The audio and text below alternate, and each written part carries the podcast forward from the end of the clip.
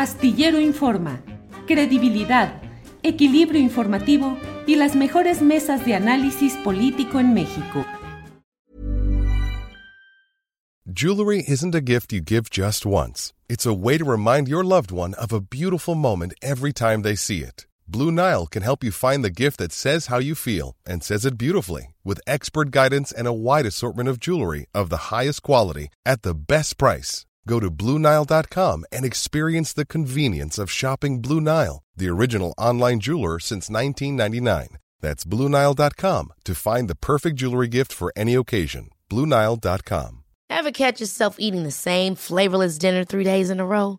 Dreaming of something better? Well, HelloFresh is your guilt free dream come true, baby. It's me, Kiki Palmer.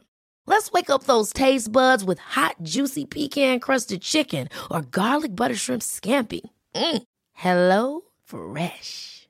Stop dreaming of all the delicious possibilities and dig in at HelloFresh.com. Let's get this dinner party started.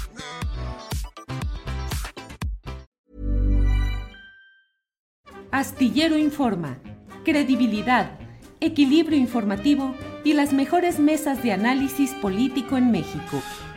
Falta un minuto para la una de la tarde y ya estamos en Astillero Informa, adelantándonos unos segunditos porque tenemos mucha información que deseamos compartir con usted, como siempre, información, análisis, debate en Astillero Informa. Muchas gracias por acompañarnos en este programa de hoy, miércoles 11 de agosto.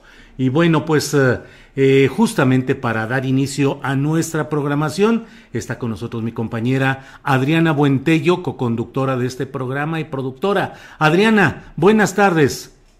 Julio, ¿cómo estás? Muy buenas tardes. Saludos a todos ya en este miércoles, mitad de semana.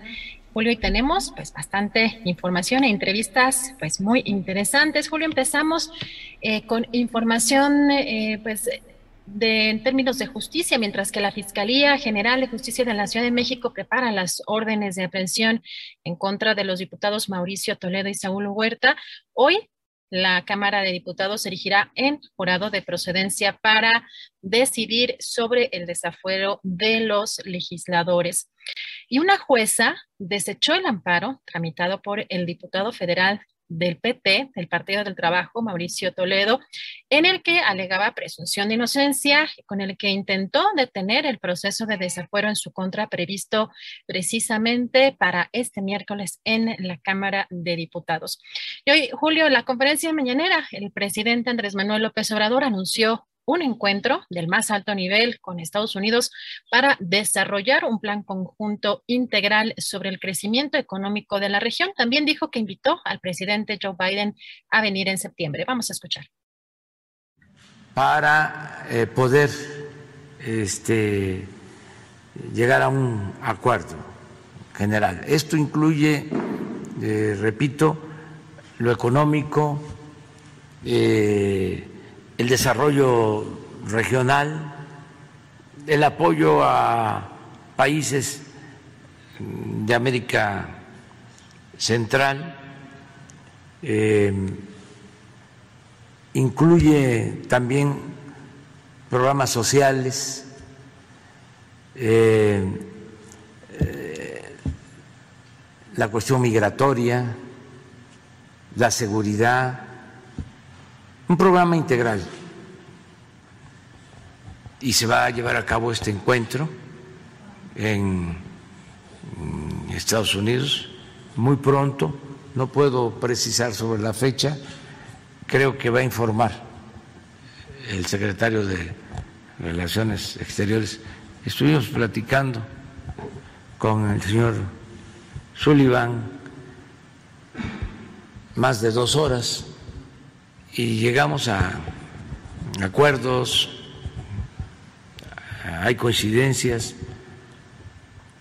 y él va a informar tanto a la vicepresidenta como al presidente Biden sobre nuestro planteamiento este miércoles, Ken Salazar, quien fue el primer secretario del Interior de Barack Obama, fue confirmado como embajador de Estados Unidos en México por la Cámara Alta de ese país. Julio, y si te parece, en un momento más regresamos con más información. Ya tenemos conectado a nuestro primer entrevistado. Muy bien, muchas gracias Adriana Buentello por esta información inicial. En el curso del programa iremos dando más información relevante de este día, pero ya en lo inmediato vamos a entrar a nuestra primera entrevista de hoy en el que hay muchos temas interesantes de información concreta sobre hechos preocupantes.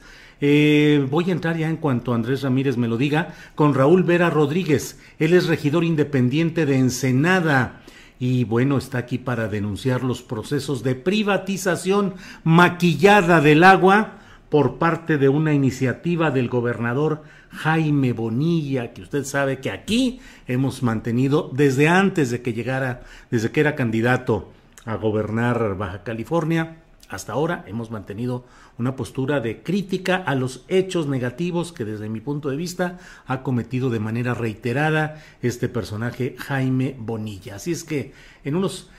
Ya está con nosotros Raúl Vera Rodríguez, a quien saludo. Raúl, buenas tardes. Hola Julio, ¿qué tal? Buenos días desde el bello puerto de Ensenada, Baja California. Tardes para, para ustedes por allá. Gusto saludarte, agradecerte mucho el espacio en tu ocupada agenda para, para abrirnos este pequeño espacio para dialogar acerca de lo que ocurre acá en nuestro estado y nuestro municipio, amigo. Cómo no, muchas gracias Raúl Vera, pues sí, con esa diferencia de horarios, pero a fin de cuentas con el enfoque preciso de lo que está sucediendo por allá. Raúl, ¿qué es lo que está sucediendo? Por favor, platica el contexto a nuestra audiencia, por favor.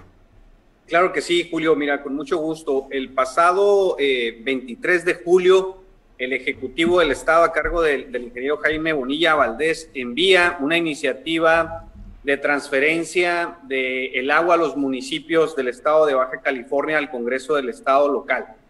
Eh, la, iniciativa contempla eh, básicamente regresar a los municipios el control del agua, y lo digo entre comillas porque ahorita te explico en, en qué consiste esa reforma que él presenta y los alcances que tiene para los municipios comentarte que el único argumento que ha habido por parte del gobierno ha sido eh, el tema de que el artículo 115 constitucional así lo dice, de que el pueblo manda y hasta ahí. No ha habido ningún, ningún eh, argumento técnico, financiero, administrativo, jurídico o operativo que se nos haya expuesto a los cabildos del Estado, que somos cinco actualmente, y dos en proceso de municipalización para que realmente esta viabilidad, esta viabilidad se consolide. Comentarte que en el proceso jurídico del Congreso del Estado, en cinco días se avaló un tema de trascendencia sumamente importante que es el abastecimiento del vital líquido a todos los bajacalifornianos en un ambiente de mucha presión, en un ambiente donde eh, la, la legislación que, jugar, que juraron eh, hacer cumplir los diputados, pues no se cumple. No se cumple porque dentro de esta dinámica legislativa, donde se les va a transferir esta operación del agua a los ayuntamientos, en el apartado de la ley orgánica del Congreso del Estado menciona que si vas a afectar al municipio o al Poder Judicial o al Poder Ejecutivo en una decisión de, esta, de este tamaño, pues tendrás que invitarlos a la sesión de comisión o al pleno con la finalidad de informarles lo que les vas a transferir, los que les vas a modificar como ayuntamiento, en este caso nosotros, y jamás se nos invitó, ¿no? Desde ahí viene ya este tema eh, muy borroso dentro del, proceso legislativo, eh, en cinco días sin, eh, sin despensa de trámite, sin cumplir los tiempos parlamentarios del Congreso del Estado local, Déjame decirte que ya salió el, Congreso de la vigésimo tercera legislatura del Congreso del Estado para Baja California y fue pues básicamente el último capricho que le cumplieron al eh, Ejecutivo del Estado. Eh, Raúl Vera, pues eh, preocupante todo este tema porque en tan poco tiempo y pues pasando aceleradamente por los trámites formales, lo que hay es algo que a nivel mundial eh, se está viviendo, que es la guerra por el agua y en particular en México, aun cuando todavía no tenemos una plena conciencia nacional de lo que esto significa, allí están casos concretos como el que estás viviendo. ¿Qué reacción ha habido? ¿Ha habido alguna mm, respuesta de alguna autoridad federal, estatal, municipal, defensora de derechos humanos que esté atendiendo este caso, Raúl? Fíjate que eh, si me permites comentarle a, la audiencia que, te sigue, amigo, y que no son pocos, son muchos, y a la gente de Baja California, que eh, el Congreso nos, nos remite esa, esa iniciativa y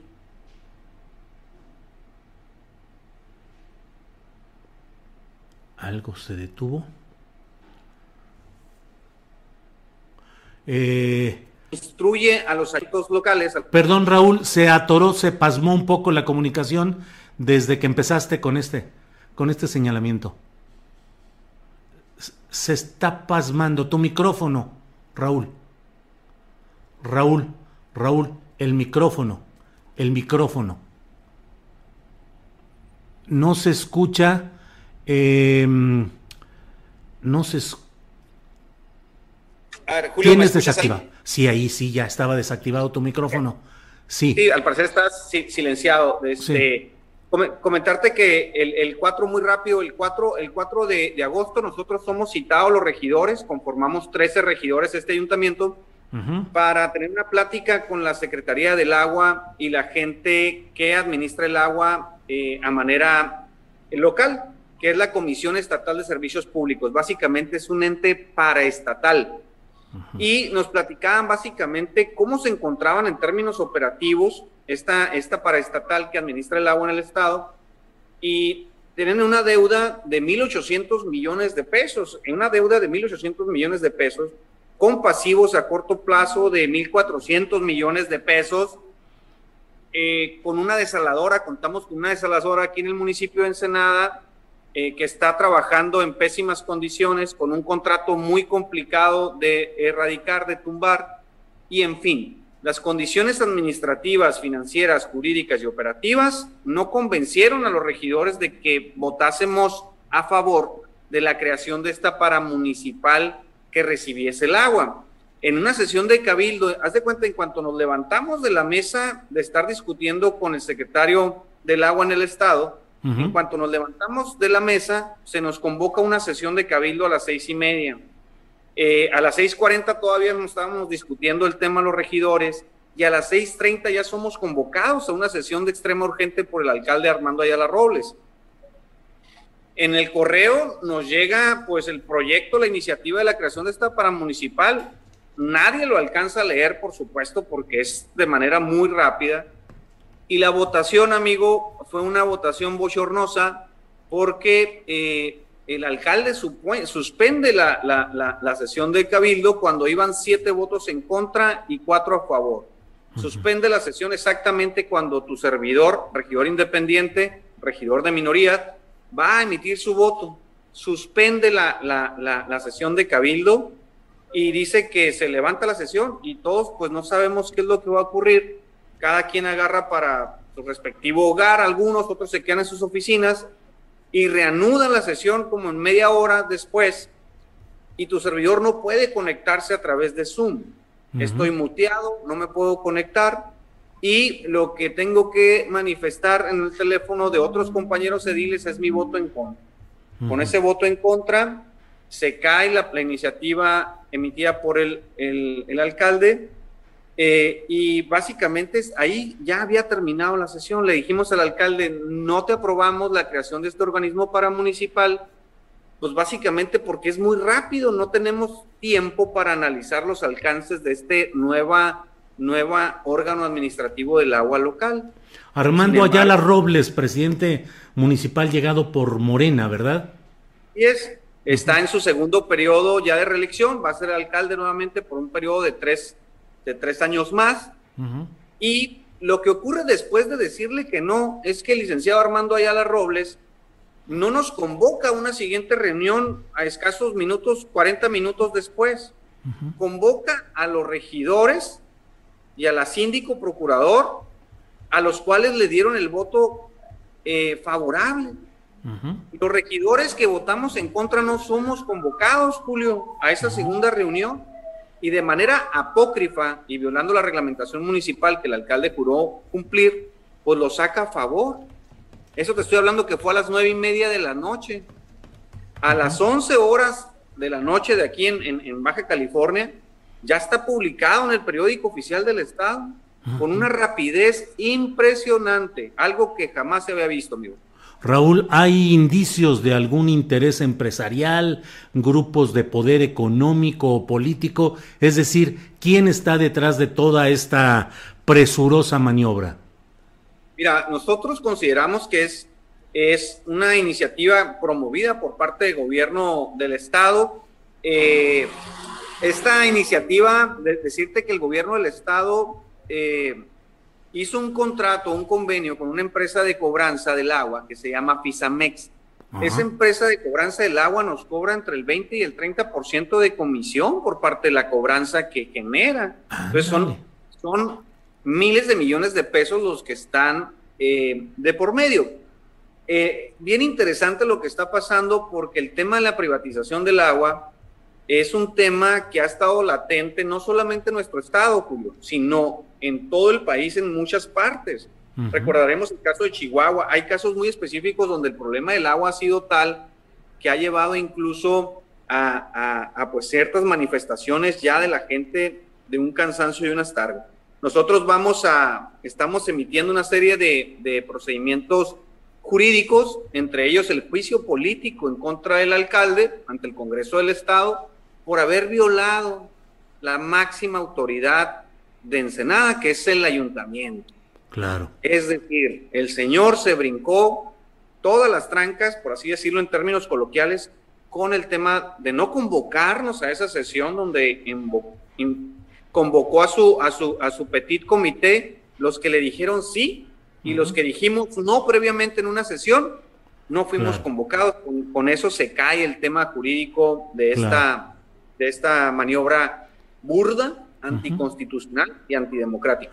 Raúl Vera, te agradezco mucho la oportunidad de tener la información precisa de lo que está sucediendo en Ensenada en específico, en Baja California en general y como tú lo dices, extendido a lo que sucede en el país entero. Estaremos atentos, la información que haya, te pedimos que nos la eh, hagas llegar, que mantengamos comunicación y estaremos atentos a lo que sucede allá. Raúl, muchas gracias. compartiendo toda la información, Julio, despedirme de, tu público que tal vez te estaré mandando toda la información relacionada a las consecuencias que va a tener esto en, términos jurídicos y procesales también. Cómo no, muchas gracias, Raúl. Raúl Vera, gracias y buenas tardes. Bien ha sido Raúl Vera, regidor independiente, quien nos da cuenta de lo que sucede en Ensenada. Vea usted, este tipo de maniobras se están dando a nivel nacional, porque el agua se está convirtiendo en una eh, en un escenario de guerra de intereses empresariales, económicos y políticos, en detrimento siempre de la gente, de la manera en la que la gente puede surtirse. Dina ACB nos envía una aportación económica y dice, yo vivo en Tijuana y desde hace cuatro semanas nos dejan diariamente sin agua después de las cinco de la tarde. La autoridad del agua no da ninguna explicación, solo dicen que, comillas, se está recuperando el nivel. Comillas, esto en Tijuana nos dice Dina ACB. Juan Marquesea nos dice, un contratista con vínculos con el gobernador del Estado de México y con el procurador de ese estado amenazó a una compañera de asesinarla. Em, pues como esto hay... Eh, eh, Marco Alvarado dice, por lo que narra el señor Vera, el alcalde de Morena trae tranzas para manipular el agua, para que se observe que dentro de Morena hay sátrapas. También, eso lo dice Marco Alvarado. Em, eh, eh, por aquí, bueno, hay sesión extraordinaria del INE Aguas, dice Arn the Name. Le agradezco a Arn y estaremos atentos. Adriana Buentello seguramente está atenta a todo esto. Eh, Angelina Roth pregunta si Rubén Luengas va a estar en los 15 minutos con nosotros. Así es, hoy estará Rubén Luengas en sus 15 minutos de plática con nosotros aquí en Astillero Informa. Eh, eh, Manny Hernández dice, en Naucali mi padre de 86 años en silla de ruedas no lo deja ni solicitar el apoyo correspondiente a los 65 años de edad y más, desde la banqueta nos corren. Eh, bueno, eso es lo que nos dicen por aquí. Eh, No me diga ahora resultará que Corral ya es bueno, otro caso de conversión milagrosa, dicen por aquí. Mauricio Castillo, muchas gracias por su colaboración económica para este programa, un programa en el cual tenemos temas que consideramos que van a generar la muy famosa y conocida desmonetización de YouTube contra nuestro programa. Pero bueno, pues ya estaremos eh, atentos a esto. Estoy en espera de que podamos entrar en contacto con nuestro siguiente entrevistado eh, para hablar de lo que sucede en Jalisco, donde hay un desorden ecológico con un gobernador, usted lo sabe, Enrique Alfaro, eh, enojón en sus conferencias de prensa, mm, molesto con los medios de comunicación e intolerante con la crítica. Bien, está por ahí eh, Adriana Buentello que va a entrar con nosotros en este momento. Adriana, ¿qué sucede? Gracias, Julio. Vamos a adelantar también algo de información porque tenemos pues eh, muchas noticias importantes. Eh, Julio, comentar que de acuerdo con esta nota que publicó eh, nuestro colega reportero Matthew Turlier en la revista Proceso, el expresidente Felipe Calderón no solo encabezó el primer gobierno que adquirió el software Pegasus a la empresa NSO Group, sino esa información señala que es posible que haya asistido personalmente a una demostración de esta poderosa herramienta tecnológica realizada por el empresario tapatío de origen japonés José Susumo Asano.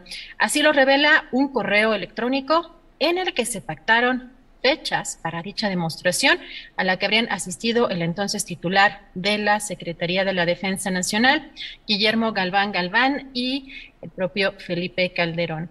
Y tenemos también información relativa a García Luna. De acuerdo con Alan Fewer, periodista que cubre temas de crimen organizado y juzgados para el New York Times, uno de los hombres más cercanos precisamente a Genaro García Luna cuando era secretario de Seguridad Pública con Felipe Calderón, Iván Reyes Arzate, se declarará culpable de favorecer y filtrar información a cárteles de la droga, en particular al cártel de Sinaloa, delitos que se le imputan en la Corte de Estados Unidos. Los fiscales del Departamento de Justicia de Estados Unidos creen que Reyes Arzate es la clave para hundir al llamado superpolicía en el gobierno de Calderón, detenido en diciembre de 2019 y acusado de narcotráfico y también de ayudar al cártel de Sinaloa.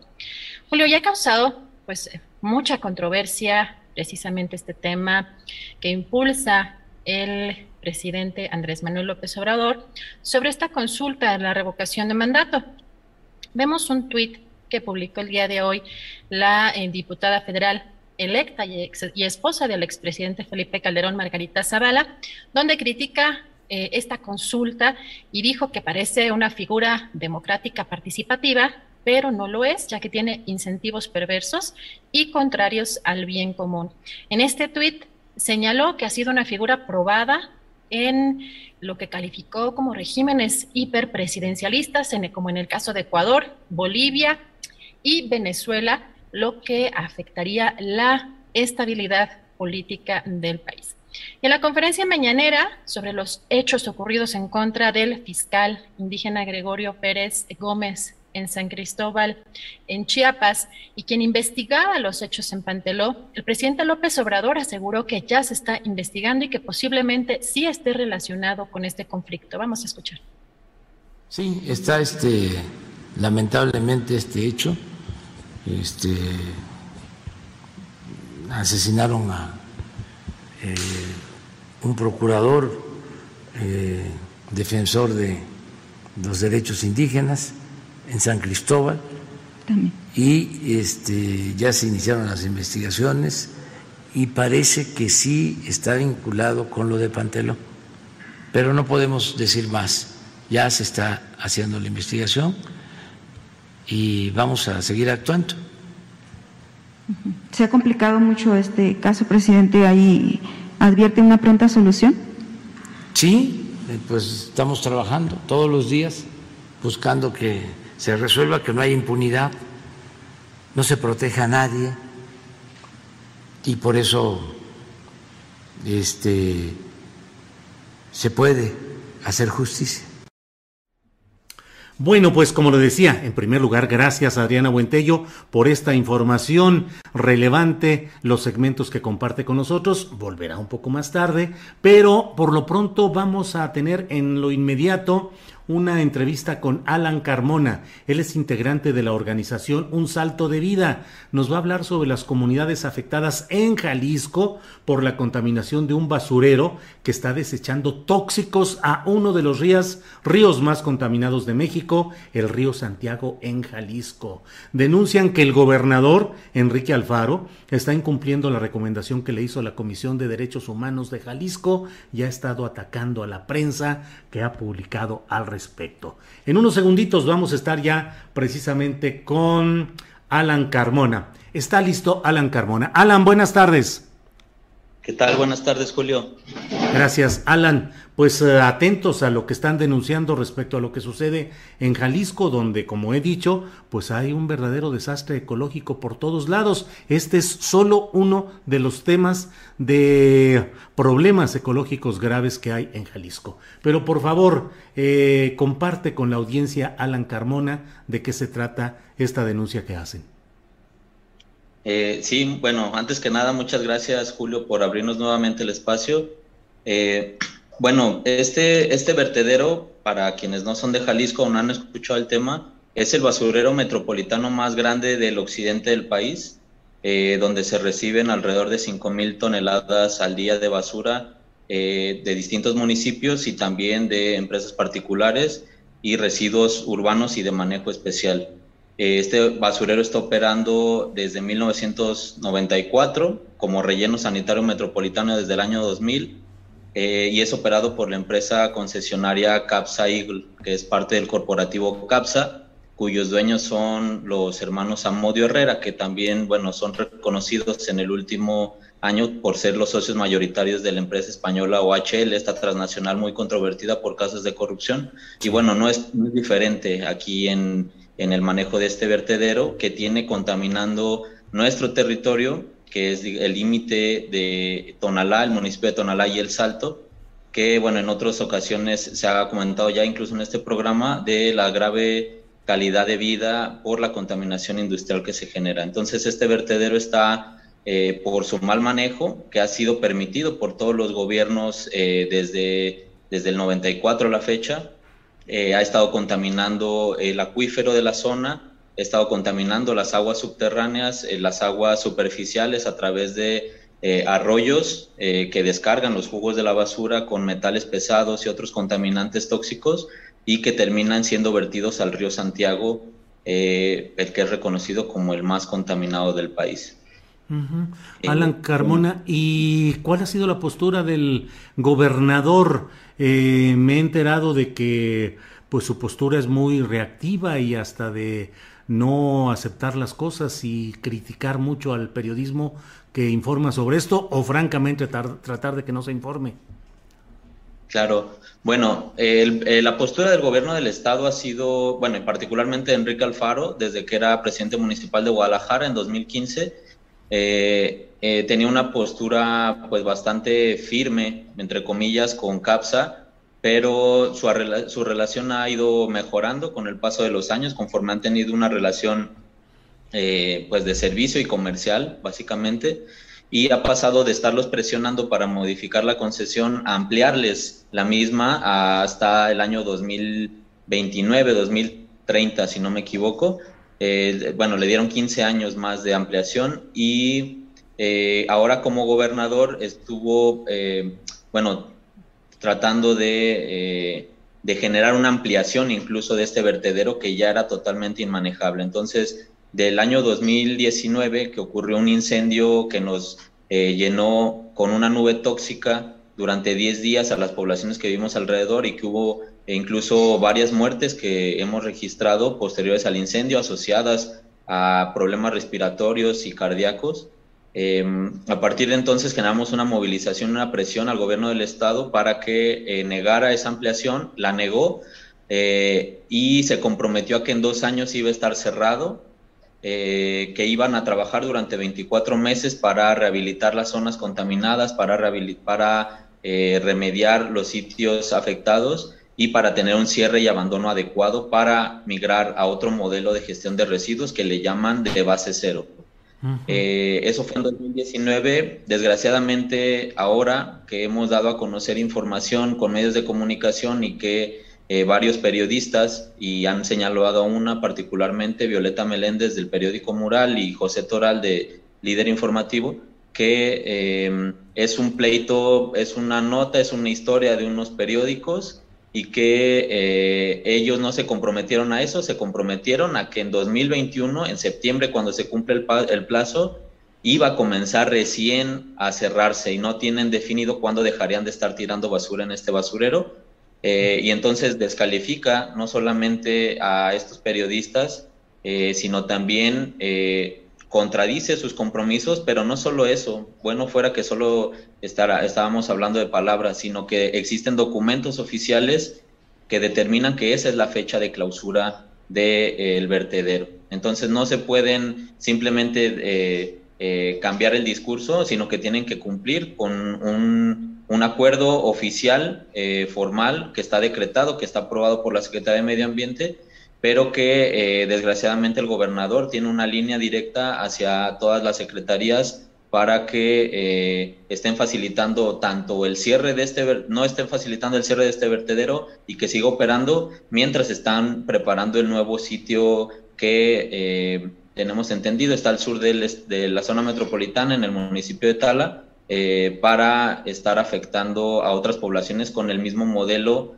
eh, que está eh, básicamente autogobernado por la empresa Capsa Ah, prácticamente autogobernado.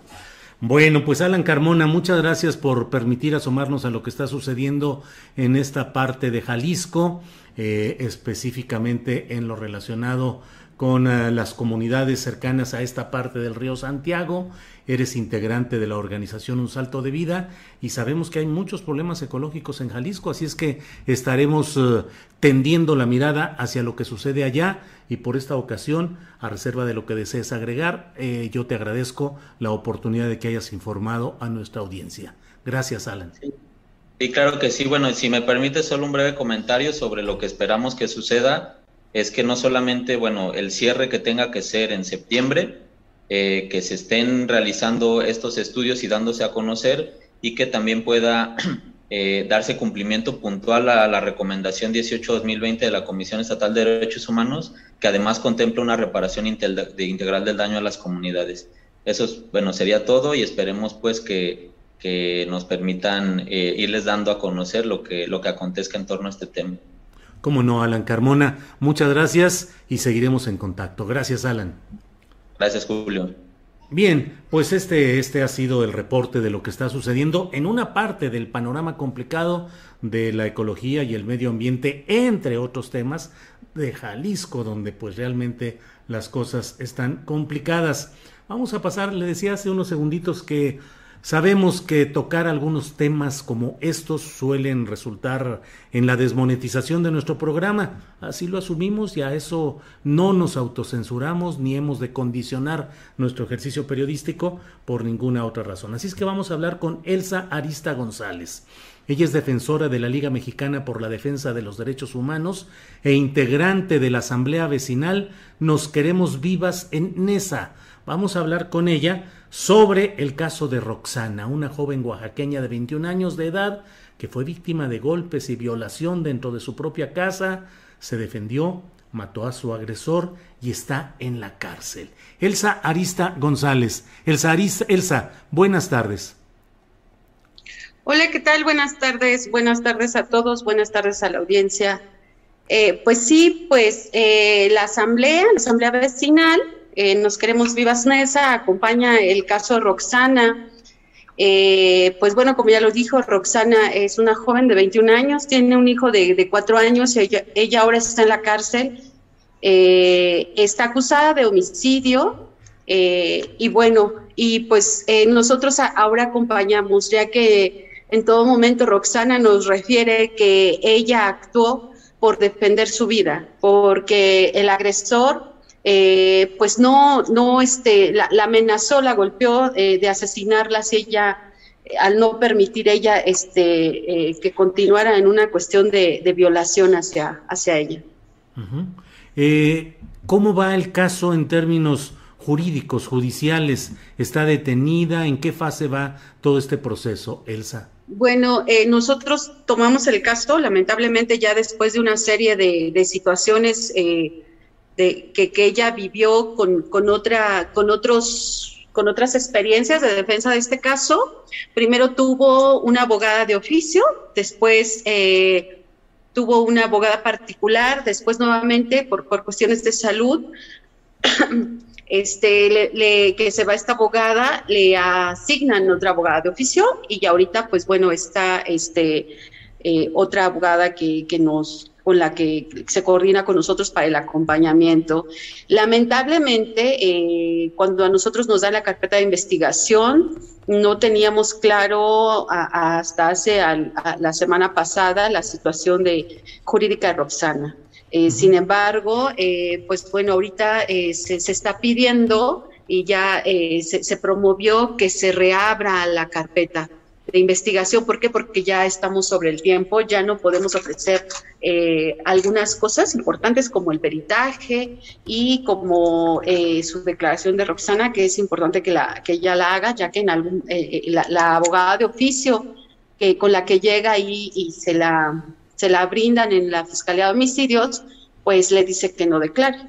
Entonces, eh, ella, a pesar de cuando la detienen, habla de, la situación, de, por qué sucedieron las cosas, pues una, una abogada este, que, que malinforma a, Roxana, ¿no? Eh, Roxana viene de, de Oaxaca, es de Pinotepa, es indígena, eh, habla, allá se habla la lengua eh, mixteca y eh, aunque habla español y toda esta situación, esto no quiere decir que conozca los derechos o que conozca un proceso jurídico. Y lamentablemente su asesora, ¿no? la quien asignan y, su defensora de oficio, pues y, el miedo de Roxana de no saber qué pasa porque pues es muy grave no su situación este dejar a su hijo no saber qué cuál es lo, que va a pasar pues ella decide eh, en, este proceso pues que no pues que no se declare hasta la fecha no se ha declarado, ¿no? Entonces, y bueno, eh, se, también se pide un peritaje, eh, un peritaje con perspectiva de género, un peritaje psicosocial que acompañe esta situación en la que vivió Roxana en, el momento de la agresión que ella sufrió.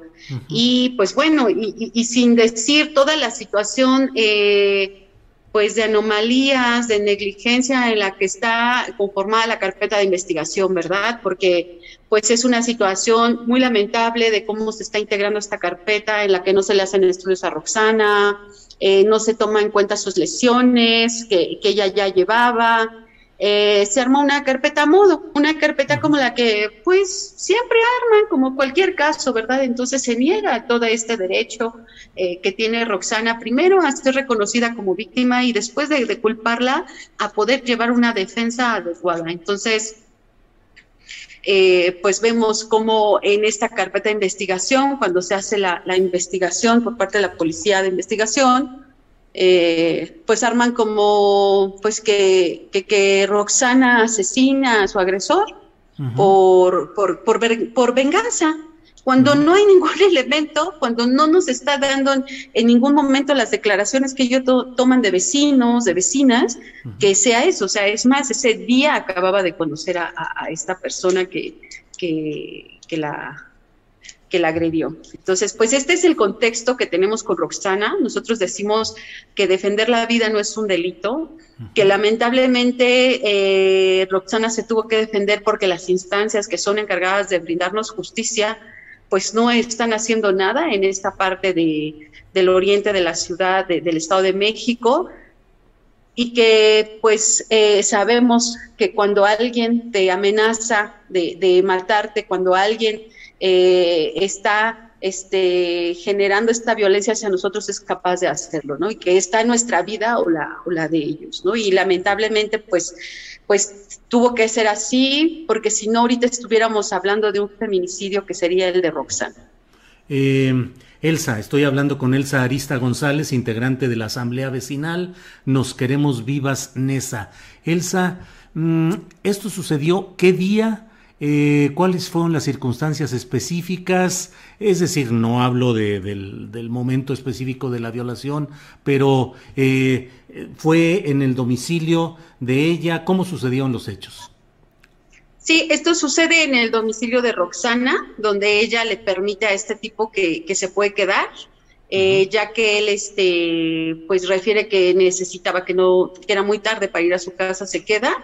Eh, sin embargo, pues es, es ahí donde ella eh, en su domicilio pues forcejea con él y es ahí donde ella pues, pues defiende su vida en todo momento, eh, ya sea en el testimonio que nos mandó Roxana, como en lo que la abogada ha podido hablar con ella, pues ella está refiriendo, ¿no? Esta situación que, en la que tuvo que enfrentarse con él para defender su vida. Y bueno, esto, adelante, adelante. Esto sucede en, me parece que ella es detenida el, el 9 de, mayo, eh, este, en, cerca de su vivienda. Eh, cuando un, un, este, un vecino la denuncia por tirar eh, basura cerca, ¿no? Entonces, en, el expediente dice que la, agarran infraganti con el cuerpo cuando no es así, a ella la agarran cuando iba camino a su casa. Elsa, hay, es frecuente este tipo de reacción de mujeres ante la violencia sexual y ante la amenaza contra su vida.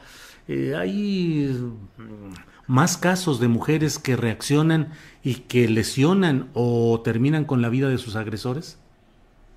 Pues sí, está el caso de, de y que también tuvo que defender su vida después de, que la violara eh, este, el, tipo este, que, que, agredió y luego falleció, y su hermano, o familiares de niñas de, mujeres que han sido violadas, ya sea por sus madres o por sus padres, frente a los agresores.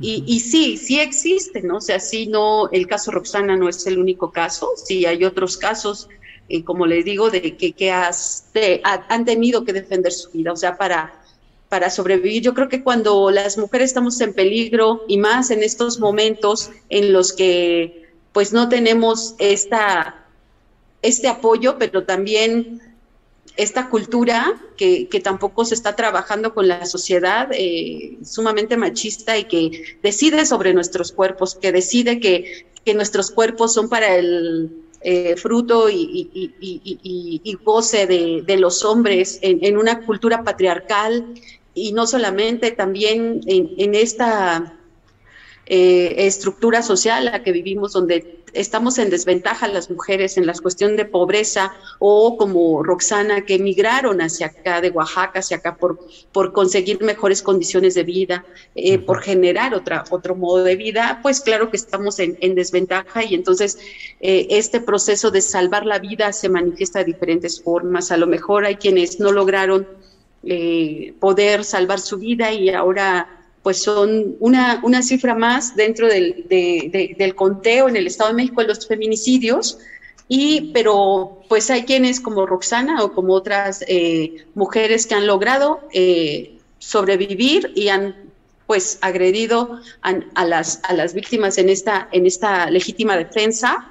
O pues como el caso de, eh, que tenemos de, de, otras personas, pues que los agresores han muerto, ¿no? En esta legítima defensa sí lo hay, pues claro eh, que, la acción de nosotras las mujeres frente a esto, pues no es algo que podamos predecir, ¿no? No, no, no, no creo que todas digan, ah, bueno, pues, o que tengan esa, en ese momento la fortaleza, incluso para defenderse. Elsa, pues eh, en mi experiencia como periodista he visto que en el Estado de México de verdad que el funcionamiento del Poder Judicial es un funcionamiento totalmente amafiado, corrupto, que responde a los intereses del dinero, de quienes tienen poder político o económico. Eso sucede en todo el país, desde luego, pero de verdad que en el Estado de México se llevan, están en el podio de los primeros lugares entonces, y además eh, he visto casos en los cuales es evidente la conducta discriminatoria y agresiva contra las denuncias de mujeres por amagos o por violaciones consumadas o por golpizas a las mujeres, por diferentes hechos. Y en el Estado de México la verdad es que no veo que haya una verdadera voluntad de justicia. Entonces, Elsa, pues ojalá algún abogado que nos escuche eh, ayude a, a, complementar la defensa jurídica que ya se está realizando eh, y ojalá haya además en el Estado de México la lupa puesta de organizaciones de defensoras de derechos humanos y de organizaciones eh, de defensa de mujeres que ayuden a que se analice el caso de Roxana, una joven oaxaqueña de 21 años de edad, golpeada, violada y que en defensa, al menos según lo que se ha planteado, asesinó a su propio agresor. Alza, Elsa, agradeciendo esta oportunidad de platicar sobre el tema, algo que quieras agregar, agradeciéndote pues la oportunidad de platicar. Pues sí, eh, para el 23 se van a realizar algunas acciones. Eh, ya nos comentaron que también en, en, Pinotepan se va a realizar un mural por Roxana y acá en esa se va a realizar otro mural. Así como también tenemos la audiencia para el 23 de agosto en el penal de Sabordo y también eh, antes de la audiencia se harán algunas acciones, eh, pues justo de colectivas eh, feministas que estamos apoyando a Roxana, así como, pues bueno, se, se está generando esta vinculación justo con las autoridades del Estado de México encargadas del tema de género y de salvaguardar los derechos de las mujeres.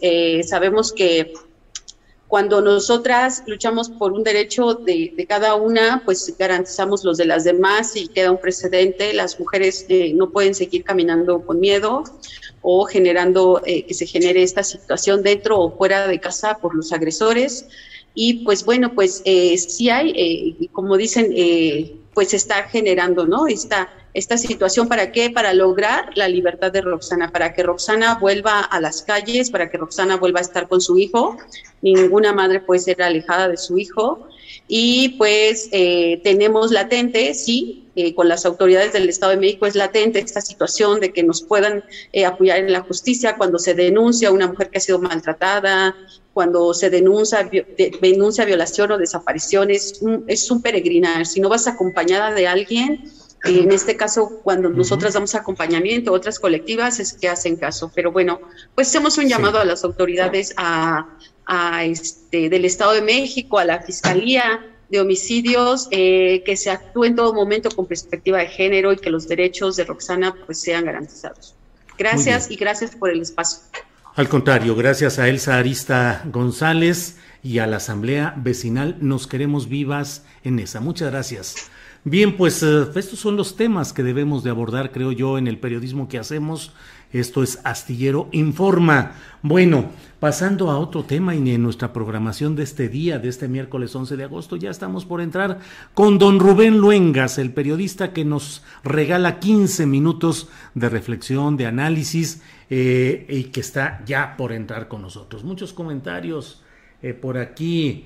Eh, el Estado de México no progresa, caso Claudia, ya hace más de 20 o 25 años en Los Reyes, La Paz, y mal juzgada en Texcoco, dice Maika Cosba.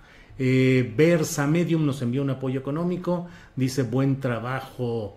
Eh, Graciela Treviño dice, le dejo mi like, al rato me doy tiempo para verlo grabado. Graciela Macías dice Estado de México, primeros lugares en feminicidios y secuestros. Bueno, pues mire usted lo que son las cosas. Ya estamos puestos para entrar con don Rubén Luengas, a quien saludo como siempre. Rubén, buenas tardes. Muy buenas tardes, mi querido Julio Astillero. Y ahora sí, abróchate los cinturones. Ándale, a ver, viene, viene, échale. ¿Qué nos tienes preparado? No, no es cierto. Voy a tratar de ser este eh, YouTube friendly. YouTube friendly, porque ah, pues, de por sí te traen en jaque, ¿no? Sí, platiquemos de espectáculos o de cantantes o de alguna cosa así para, para que no haya problema. No, para que no haya problema. oye, de Messi, ¿no? Que llegó a Francia. sí, sí, sí. De Messi ahí. Eh. Oye, no, ya a propósito de que llegó Messi ahí, eh, pues qué bien, o sea, primero llorando Messi allá al despedirse de ay, ay, ay, y luego feliz con los con la millonada y con pues está más rico que, le va a importar ya a estas alturas ya está ahí puesto con Neymar ahí listos para con Neymar ahí de cuates y todo no mira pues este eh, tal como le dije a, Adrianita, desde ayer le dije, oye Adrianita, ¿cómo ves aquí este tema? Dice, tú lo que tú quieras. Entonces, evidentemente, quiero destacar el día de hoy y lo voy a tratar de vincular así en el breve espacio, este, eh, eh, para no abusar de los 15 minutos. Protestas en Italia, protestas en Francia, protestas en Londres, inclusive llegando a la, a la sede de la BBC de Londres. Eh, que pues desgraciadamente no son visibilizadas en los grandes medios de comunicación y la gente no se entera. Pero yo sé que tú estás perfectamente bien enterado y este y obviamente choques con la policía. En Italia hubo una escena donde eh, era tal la cantidad de la gente, yo no sé por qué, de, repente los policías bajaron la defensa, no sé si recibieron la orden y la gente les aplaudió. Sí, cuando se iban retirando cuando se iban retirando, ¿no? Sí. Exactamente. Entonces, esto nos plantea una pregunta pues muy oportuna de, carácter moral y legal tal vez en este momento para todo el mundo. Eh, tenemos el derecho, existe el derecho de la gente a utilizar la terapia de inyección, para no utilizar la palabra esa, ¿no? Sí, hombre, sí. Porque luego la pura palabra puede costarte un castigo. Entonces, entonces, la terapia jeríngica, o existe el derecho de la gente a ponérsela o a no ponerse la terapia jeríngica. En el contexto de que, por ejemplo, eh, allá en Francia ya es obligatorio la utilización de el pasaporte verde o sanitario. Aunque las protestas de cerca de 300 mil personas hicieron que le bajara al señor Macron, y en lugar de convertirlo en única y exclusivamente obligatorio el famoso pase, eh, pues se dijo, bueno, ok, van a tener la oportunidad de que si se están tomando un minito, una cervecita, un cafecito en algún lugar, tendrán derecho también a mostrar una muestra de PSR negativa. La pregunta es, ¿tendrán derecho las personas que decidan no vacunarse en Europa? Entonces nos vamos, eh, tendrán derecho a hacerlo, nos vamos a la luz del derecho y al derecho que rige a una comunidad europea. Tendrán el derecho en Mazatlán, por ejemplo, que el presidente municipal de Mazatlán, que es de Morena, ya, ya sacó la guillotina y todo aquel que no cumpla con aquello deben de salir a espacios, a la playa en Mazatlán deben de salir con su certificado de que es tal. Entonces, cuando esto está ocurriendo así a nivel mundial, la pregunta moral, ética, ¿existe el derecho de hacerlo o de no hacerlo? ¿Tú qué, tú qué piensas, Julio? Bueno, pues ahí entramos desde luego en el terreno de las decisiones personales, que creo yo que deben ser respetadas, que no debe haber la imposición del Estado de una obligatoriedad. Desde luego hay quienes defienden la otra postura de decir que el individuo, al no recurrir a la opción jeríngica, eh, mm, pone en riesgo a sus demás congéneres. Pero aquí estamos frente a un mecanismo de imposición de un criterio eh, eh, moderadamente científico, es decir, no hay la conclusión tajante de que las cosas son como hasta ahora se han planteado en este terreno. Ha sido la solución más rápida y más acercada a que algo ayude, pero no hay ni los estudios ni la confirmación que se llevarían años de cuáles son las consecuencias de todo este proceso. De tal manera que yo soy defensor de la libertad del individuo frente a una imposición de Estado o estados en este sentido. Eso es lo que pienso, Rubén. Fíjate, coincidimos completamente, este, Julio. O sea, yo creo que, ah, como dice el presidente, ya no, no sean niños chiquitos y les voy a decir, póngase su gel, eh, él ya quiere que regresen a, los niños a la escuela. Eh, me ha llamado mucho la atención este asunto de, en qué color estamos. La Secretaría de Salud dice en rojo. El presidente le da todo el espaldarazo a, su candidata a la presidencia de la República, además, a, a Sheinbaum. No, sí, sí, estamos en naranja. Fíjate qué interesante, ¿no? entonces, ¿en qué estamos? La sociedad se queda a ver, estamos en rojo, estamos en naranja, ¿en qué demonios? O somos daltónicos todos, ya, confundimos los colores. Es muy interesante, pero ¿a qué quiero llegar con esto? Coincido contigo, y respeto profundo a quienes eh, se hayan eh, optado por la terapia jeríngica, respeto total. Claro. ¿Verdad? Y, creo que eh, se puede pedir respeto y exigir derecho a quienes en libertad de conciencia digan no a la terapia jeríngica. Acabo de tener un programa en un canal donde había un español eh, abogado y él decía, no, es que no, te, tienes que cumplir el derecho y la ley, etcétera. Es que las leyes se cumplen cuando son justas.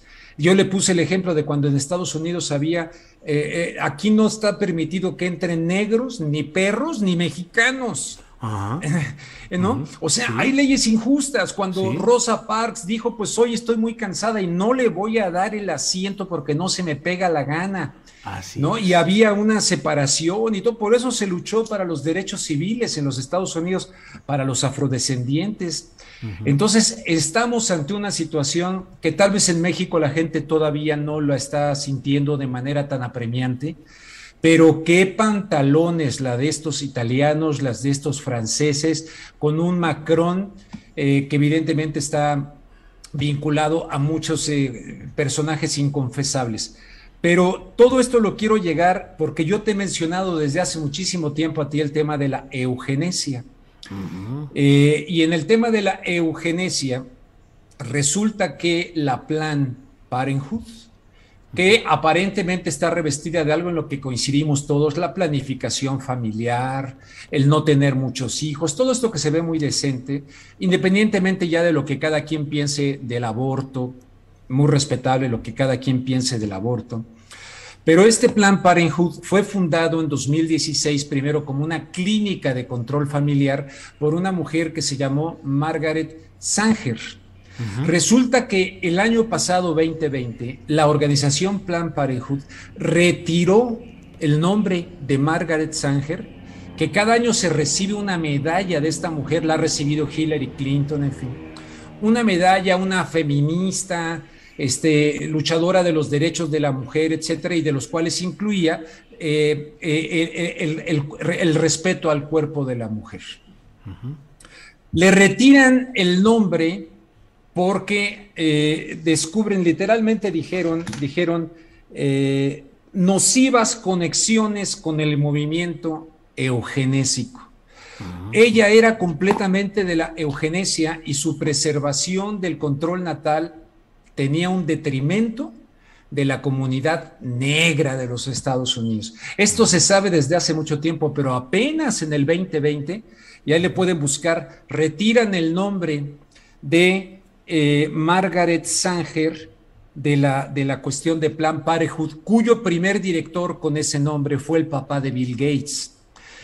Bueno, todo esto porque yo te he hablado mucho de, de este tema de la eugenesia y resulta que un trabajo de una mujer que recomiendo muchísimo, eh, que se llama Whitney Webb, deletreo el nombre, W-H-I-T-N-E, Whitney, y el apellido Webb es W-E-B-B, y ella publica una cosa que se llama Unlimited Hangout que es una cosa de investigación verdaderamente que yo recomiendo a cualquier periodista, esté de acuerdo o no, pero que le eche un ojo a Unlimited Hangout. Y resulta que aquí ella publica en colaboración con alguien que se llama Jeremy eh, Lofredo, Lofredo, publican, y aquí es donde también quiero ser cuidadoso porque no quiero perjudicar, los desarrolladores de la terapia jeríngica de la que supuestamente se puso el presidente Andrés Manuel López Obrador, de esa, de esa marca, ahí no la quiero decir para que, tienen vínculos con el movimiento eugenésico del Reino Unido. O sea que nos pasamos de esta mujer, que yo lo conozco eso desde que vivía yo en los Estados Unidos, cuando también recibió Hillary Clinton la medalla y tal, y había ya esta polémica. Apenas en el 2020 la retiraron porque fue la presión muy, muy fuerte. Y entonces ahora resulta que los desarrolladores de la terapia jeríngica fulana de tal han tenido vínculos previos no revelados con la Sociedad Británica de Eugenesia y también con instituciones vinculadas con el movimiento eugenésico tales como Welcome Trust Le mandé esto a, Adriana para que lo mostráramos, pero me dice que tienen limitaciones para hacerlo. Entonces dice, el 30 de abril, Astra, ay, perdón, esta marca, junto con la Universidad de Oxford, anunciaron un acuerdo emblemático para el desarrollo de la terapia jeríngica en contra del bicho fulano de tal. El acuerdo involucra eh, a la marca tal como un ente supervisor en los aspectos del desarrollo, como también en la fabricación y distribución, bla, bla, bla, bla, bla. Cualquiera lo puede buscar ahí donde les estoy diciendo. Entonces... Ever catch yourself eating the same flavorless dinner three days in a row? Dreaming of something better? Well, HelloFresh is your guilt-free dream come true, baby. It's me, Kiki Palmer. Let's wake up those taste buds with hot, juicy pecan-crusted chicken or garlic butter shrimp scampi. Mm. Hello Fresh. Stop dreaming of all the delicious possibilities and dig in at HelloFresh.com. Let's get this dinner party started. I'm Sandra, and I'm just the professional your small business was looking for. But you didn't hire me because you didn't use LinkedIn jobs. LinkedIn has professionals you can't find anywhere else, including those who aren't actively looking for a new job but might be open to the perfect role, like me. In a given month, over 70% of LinkedIn users don't visit other leading job sites. So if you're not looking on LinkedIn, you'll miss out on great candidates like Sandra. Start hiring professionals like a professional. Post your free job on linkedin.com/achieve today. Gente que ha salido a protestar en Europa tiene ya conocimiento de esto, porque incluso llevaban hasta pancartas con la página de, de, esta mujer entonces, hay conocimiento de eso. En México prácticamente no, porque no, no estamos sintiendo, afortunadamente con el presidente López Obrador, eh, todo por la, nada por la fuerza, todo voluntario, afortunadamente, aunque nuevamente el día de ayer, creo que fue de ayer, el doctor Gatel dice, pónganse la terapia jeríngica a las embarazadas, no hay problema. Después de que hace poco ellos dijeron, hay mucha presión de los gerentes de las farmacéuticas, pero aquí vuelve a la cargada de que se la pongan. Y ahí sí, mi querido Julio, es importante decir que aunque sean pocos casos, que tendrían por ética el gobierno mexicano, por ética, tendrían que decir, debo decirles que estas terapias eh, están en etapa de experimentación. Esto no lo digo yo, lo dice los, eh, los, Centros de Prevención de la Enfermedad y la FDA de los Estados Unidos. ¿Por qué no hablarle con la verdad al pueblo mexicano y no tratarlo ahí como niño chiquito, como dice López Obrador? ¿Por qué no decirle la verdad de que son terapias jeríngicas en experimentación, que han recibido un permiso en carácter de emergencia? Así es. Pero no una licencia definitiva. Y Marcelo Ebrar ya está anunciando con bombo y platillo la aprobación de Cofepris de una nueva terapia jeríngica, de una nueva marca, que, una amiga mía, que la podemos, pero te tiran el canal si la entrevistamos, pues es una doctora. Es una doctora judía, por cierto, sexóloga, conocida, sale en CNN que me decía, oye Rubén, no seas irresponsable, tú ponte la... Bueno, la mujer es de los, está entre los pocos casos. Yo le he recomendado al doctor que me operó de las cuerdas vocales, que por cierto es el doctor de Plácido Domingo. Ahí me operó porque me salió un quiste una vez el doctor. Se le han paralizado las cuerdas vocales, se le va, paralizaron los labios. Una cosa verdaderamente tremenda. Llora conmigo todavía hasta hace poco. Eh, eh, bueno, es uno de las excepciones. Entonces, que la gente sepa que en un momento dado puede llegar a tener ese riesgo y no como López Gatel, que salga a decirles que no hay bronca, que no hay tos, porque aquí se está jugando López Obrador, se está jugando verdaderamente, para mí es en este tema donde se está jugando su eh, famosa cosa de pasar a la historia, porque en los tres años que veo que le faltan, no veo. Entonces yo creo que ojalá no venga una persecución como aquello de aquel que decía este se lo atribuyen a, este Bertolt Brecht, no, siempre se me olvida el nombre de este misionero, no me gusta decirlo, pero es pastor protestante, ¿no? Este, un, pastor alemán, Sí. Pero nos viene, él decía eso famoso de que, eh, bueno, y venían por los comunistas, pero como yo no era comunista, pues yo no me metí. Y venía, entonces ahora van a decir, bueno, vinieron por los, este, los no jeríngicos, los que la rechazaron, pero como yo sí me la puse, va a venir una persecución, mi querido Julio. En verdad, ya. la, ya la anunció el presidente, ya dijo mm. que estamos ante una ante una etapa de, la, de esta cosa, claro. por los que no se han puesto, y eso es una mentira del presidente troglodita de los Estados Unidos, junto con el señor este doctor Fauci, que ya ha dicho oficialmente, diciendo lo que dijo el CDC, dijo, no hay ahorita terapia jeríngica para estas. Ahorita para los no jeríngicos y los sí jeríngicos se pueden contaminar igual. Sí. Y esto lo venimos diciendo desde hace muchísimo tiempo, con lo cual, una vez más, Julio, se derrumban las, eh, las, las estúpidas ideas de teorías de la conspiración. Se derrumban, se hacen añicos.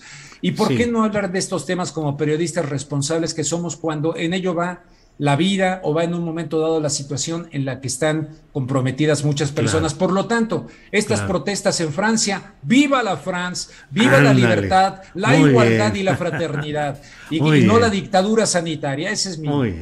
Rubén, pues muchas gracias, muchas gracias como siempre por tu comentario, siempre levantando eh, revuelo en las aguas internéticas, pero como siempre, con mucho gusto. Rubén, muchas gracias y espero vernos el próximo miércoles en los 15 minutos de Rubén Luengas. Gracias, Exactamente. Ya, yo ya ni veo lo que dicen ahí. Qué bueno que se. Yo quiero que piensen, no como yo, pero que piensen, que piensen. Gracias, Rubén. Buenas tardes. Sale, mano. Seguimos en contacto. Hasta luego. Gracias. Ha sido Rubén Luengas y estamos ya a unos uh, segundos de entrar a nuestra mesa de eh, periodistas de este miércoles. En este miércoles tendremos la intervención de nuestros compañeros Juan Becerra Costa, periodista, conductor en Capital 21, colaborador de la jornada, Alberto Nájar, periodista, presidente de la red de periodistas de a pie y co-conductor de Momentum de Rompeviento TV, y Arturo Cano, periodista y cronista de la jornada. Estamos ya puestos, así es que saludo a don Juan Becerra Costa. Juan, buenas tardes. Muy buenas tardes, Julio. Qué gusto saludarlos a todos. Un abrazo. Si me ven ahí medio disperso, es porque me pusieron ya la segunda dosis y, pega, ¿eh? Pega fuerte. ¿En serio? ¿Te, te has tenido... ¿A qué hora te la pusiste hoy? No, me la puse ayer, pero hoy amanecí ya de por sí, pero con, el pensamiento todo disperso. Siento como si mi cerebro estuviera en una canica flotadora, mucho olor de cuerpo y mareo. Bueno, de lo de mental tenemos, tienes justificación para cualquier cosa, dices es culpa de la vacuna y se acabó. Bienvenido, Juan. Eh, Arturo Cano, buenas tardes. Buenas tardes, eh, saludos a todos. Yo, sabía, Juan, que eso le pasaba nada más a los, a los muy jóvenes. Como ayer vi una secuencia de fotos de jóvenes en, en la Vasconcelos, ¿no? Ahí de varios que les dio el soponcio tras la vacuna. Me tocó ayer Ciudad Universitaria y sí, pues a los jóvenes así nos pasa. Sí, sí, sí, bueno, la juventud. Pero te corrieron en terracería, según se puede ver. Sin aceite.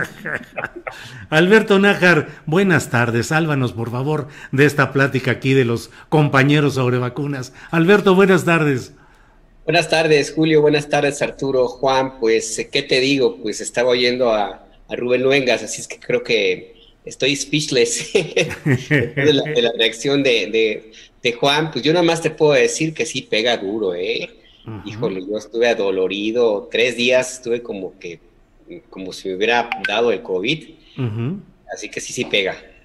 Bueno, pues así están las cosas. Bienvenidos los tres. Iniciamos esta mesa de periodistas que va a terminar hoy a las 3 de la tarde. Eh, de este miércoles 11 de agosto. Pero bueno, vamos empezando. Eh, Juan Becerra Costa, ¿cómo has visto eh, la visita ayer de personajes de primer nivel del gobierno de Estados Unidos visitando México, eh, al propio presidente López Obrador? Se anuncia que en septiembre está invitado Joe Biden para venir a México a una reunión con el presidente López Obrador y ya hoy se aprobó en el Senado la designación del nuevo embajador Ken Salazar. Eh, en fin, ¿qué opinas sobre todo esto, por favor, Juan? Bueno, pues que se dio una reunión más, ¿no, Julio, entre autoridades de México y Estados Unidos, y que, bueno, pues esta discusión que ya lleva rato, que se llevó, como dicen el secretario de Relaciones Exteriores, ¿no? Como dice Marcelo Ebrard, en lo esperado, bajo los términos este, que se esperaban. Eh, se habló de ampliar la cooperación, ¿no? De gestionar los flujos migratorios, este, de respetar los derechos humanos, de la cooperación bilateral, de invertir en políticas públicas que generen empleo en los países del norte de Centroamérica. Y bueno, esto ya lo habíamos escuchado, lo venimos oyendo desde hace rato, y que sea en el corto plazo, ¿no? Pero lo que todavía no queda del todo claro, no sé tú qué opinas, Julio, es, es cómo se va a lograr este objetivo. Y sobre el tema migratorio, pues aquí no podemos dejar de ver que mientras se da el discurso progre, pues los Estados Unidos han respondido, y ahora más en el marco de la crisis sanitaria, de distintas maneras, con cierres de fronteras, con anuncios de deportaciones masivas, la limitación de atención médica en algunos centros de, detención de, ahí de la frontera. Y bueno, pues esto nos lleva a un tema que relaciona también migración con economía y que es, es, el de las remesas. O sea, en Estados Unidos está el origen de millones de remesas que llegan a México, a Centroamérica, al Caribe, y pues muchos de esos países están enfrentando una tasa de desocupación, eh, menor crecimiento económico, y, bueno, pues está muy bien que se atienda el problema de la migración atacando sus causas y no solo sus síntomas, pero mientras esto sucede, Estados Unidos no puede, y menos en el marco de una relación que dice tener con México y con Centroamérica sana, pues obviar que es parte del, del problema y que los migrantes pues van a su territorio y que si le rascamos tantito en la historia las causas, en mucho, pues fueron detonadas por sus políticas intervencionistas. Entonces, por ello, pues hay que, hay que asegurar, como dicen, los derechos sociales básicos a las personas migrantes, ¿no? ¿Cómo podría ser? Nada más estamos señalando y nada más estamos diciendo y se va a mejorar y se van a atender y mejores derechos humanos y de este lado, no, respétenlos. Pues, ¿Qué les parece no hacer esta distinción entre ciudadanos, este, inmigrantes en varios rubros? O por lo menos en el de la salud, sobre todo ahora y, ya, pues no olvidemos que la frontera entre, entre Estados Unidos y México, pues está experimentando un nuevo aumento de entradas de personas indocumentadas. Incluso por ahí de marzo, este, la secretaria de prensa, Jan Psaki, ella dijo que la actual situación en la frontera entre Estados Unidos y México ya era de un gran problema y que el número de migrantes indocumentados este, era mayor que en el mismo periodo de cualquiera de los tres años anteriores. Y aquí tenemos como perspectiva, ante este escenario, que la inmigración y que la seguridad fronteriza fueron el eje de candidatura presidencial de Donald Trump en 2016 y que los republicanos pues están viendo justo en las políticas migratorias una vía para poder volver al poder en futuras elecciones, ¿no? Ahí están ya a un año este, las, las legislativas de, de mitad de mandato y pues nomás ahí se los dejo, ¿no? Para los conservadores la inmigración es el tema estelar por excelencia, o sea, con este tema, con el de la inmigración, sus políticas antiinmigrantes cuestionan su base y además exacerban las divisiones dentro del Partido Demócrata. Y yo no vi que de nada de esto se hablara ayer en, en las reuniones, ni que estén propuestas en las agendas. Entonces, puras buenas intenciones, pero me gustaría ver un poquito más de resoluciones. Híjole, lo bueno es que está usted disperso mentalmente, ¿eh? don Juan Becerra. Es muy buen planteamiento y muy buen análisis, sin ninguna eh, evidencia de, del golpeteo que luego eh, sucede después de la vacuna. Así es que, gracias, Juan. Arturo Cano, ¿Qué opinas sobre este tema de todo este mezcolanza de temas eh, relacionados con Gringolandia, la visita de los funcionarios de ayer, la invitación a Biden para que venga a México, el nuevo embajador Ken Salazar? ¿Qué opinas, Arturo? Pues, eh, tenemos una, eh, una relación muy compleja con, con Estados Unidos, muy difícil en la perspectiva de muchos de los analistas de los grandes medios una relación en la que eh, el presidente López Obrador es derrotado cada mes. Eh, los, los columnistas o analistas expertos en el tema de la relación migratoria han... Eh, recuerden cómo anunciaron que nos iba a salir carísimo este, el, el, tipo de relación que López Obrador decidió establecer con Trump, que eso nos iba a costar muchísimo con los demócratas, que iba a, traer grandes complicaciones. Y han insistido en eso. La relación ha caminado más o menos con sus dificultades en, el tema que mencionaba Juan de la, de la migración, evidentemente porque México ha optado por eh, colaborar con Estados Unidos en, lo que llaman eufemísticamente la, la migración ordenada, regular, etcétera, etcétera. Tenemos, eh, por supuesto, el, el, asunto del desarrollo centroamericano como una necesidad para, para aligerar esos flujos eh, migratorios, este, pero ahora tenemos encima también que hay un repunte de la, de la migración mexicana, muy probablemente, probablemente derivado de la, de la crisis económica que a su vez se deriva de la, de la pandemia. Entonces, este tema de la migración va a seguir ocupando, eh, pues, uno de los primeros lugares en la relación con, Estados Unidos. Eh, si, si este, este asunto del destapador y las corcholatas fuese un juego como aquel de mesa que, que jugábamos hace mucho tiempo de las serpientes y escaleras, diríamos que en estos días eh, Marcelo Ebrard avanzó dos casillas con, con, estos temas del control de armas, con la eh, llamada telefónica con la vicepresidenta Harris, con la reunión con estos altos funcionarios, eh, y, sobre todo porque empieza, empieza a haber cierta, digamos, eh, cierto acercamiento, cierta alineación de los intereses de la postura mexicana de demandar a los productores de armas de Estados Unidos con la con lo que se perfila de parte de la administración Biden con respecto al control de las armas en Estados Unidos. Yo creo que eh, habrá eh, que estar atento al, al, tema de la migración. Un, asunto más ahí que no aparece en estas reuniones, pero que seguramente estará en, la, en las preocupaciones de, de las delegaciones estadounidenses, es el tema laboral, ¿no? El de, en el marco del tratado comercial. Eh, en este momento está a todo lo que da la, la contienda en, General Motors, en la planta de, Silao, este, eh, y los ojos de, la administración eh, del gobierno de Estados Unidos y de muchos de muchas agrupaciones poderosas, sobre todo los sindicatos de Estados Unidos, están puestos en la solución de ese conflicto que, que se da en el marco de la, de la nueva legislación laboral los trabajadores tienen que votar, aprobar ahora el contrato colectivo de trabajo. Y pues ahí hay resistencias de la CTM, eh, em, empuje por el lado de, otra fuerza sindical este, que encabeza el senador Gómez Urrutia, en fin, cosas que le agregan complejidad a esta, a esta relación en la que eh, ya que se celebra mucho a los, a los migrantes y las remesas que envían, debería hacer desde el gobierno mexicano, creo yo, ya que tenemos hasta un juicio ya ahí en, marcha en Estados Unidos, pues también la defensa de los migrantes en otros, eh, en otros flancos. Por ejemplo, frente a esta campaña de xenofobia, de racismo que hay actualmente, culpando a los migrantes del el crecimiento de la pandemia o del nuevo brote o rebrote de la pandemia en Estados Unidos, cuando hay numerosas evidencias de que entre los migrantes detenidos y la población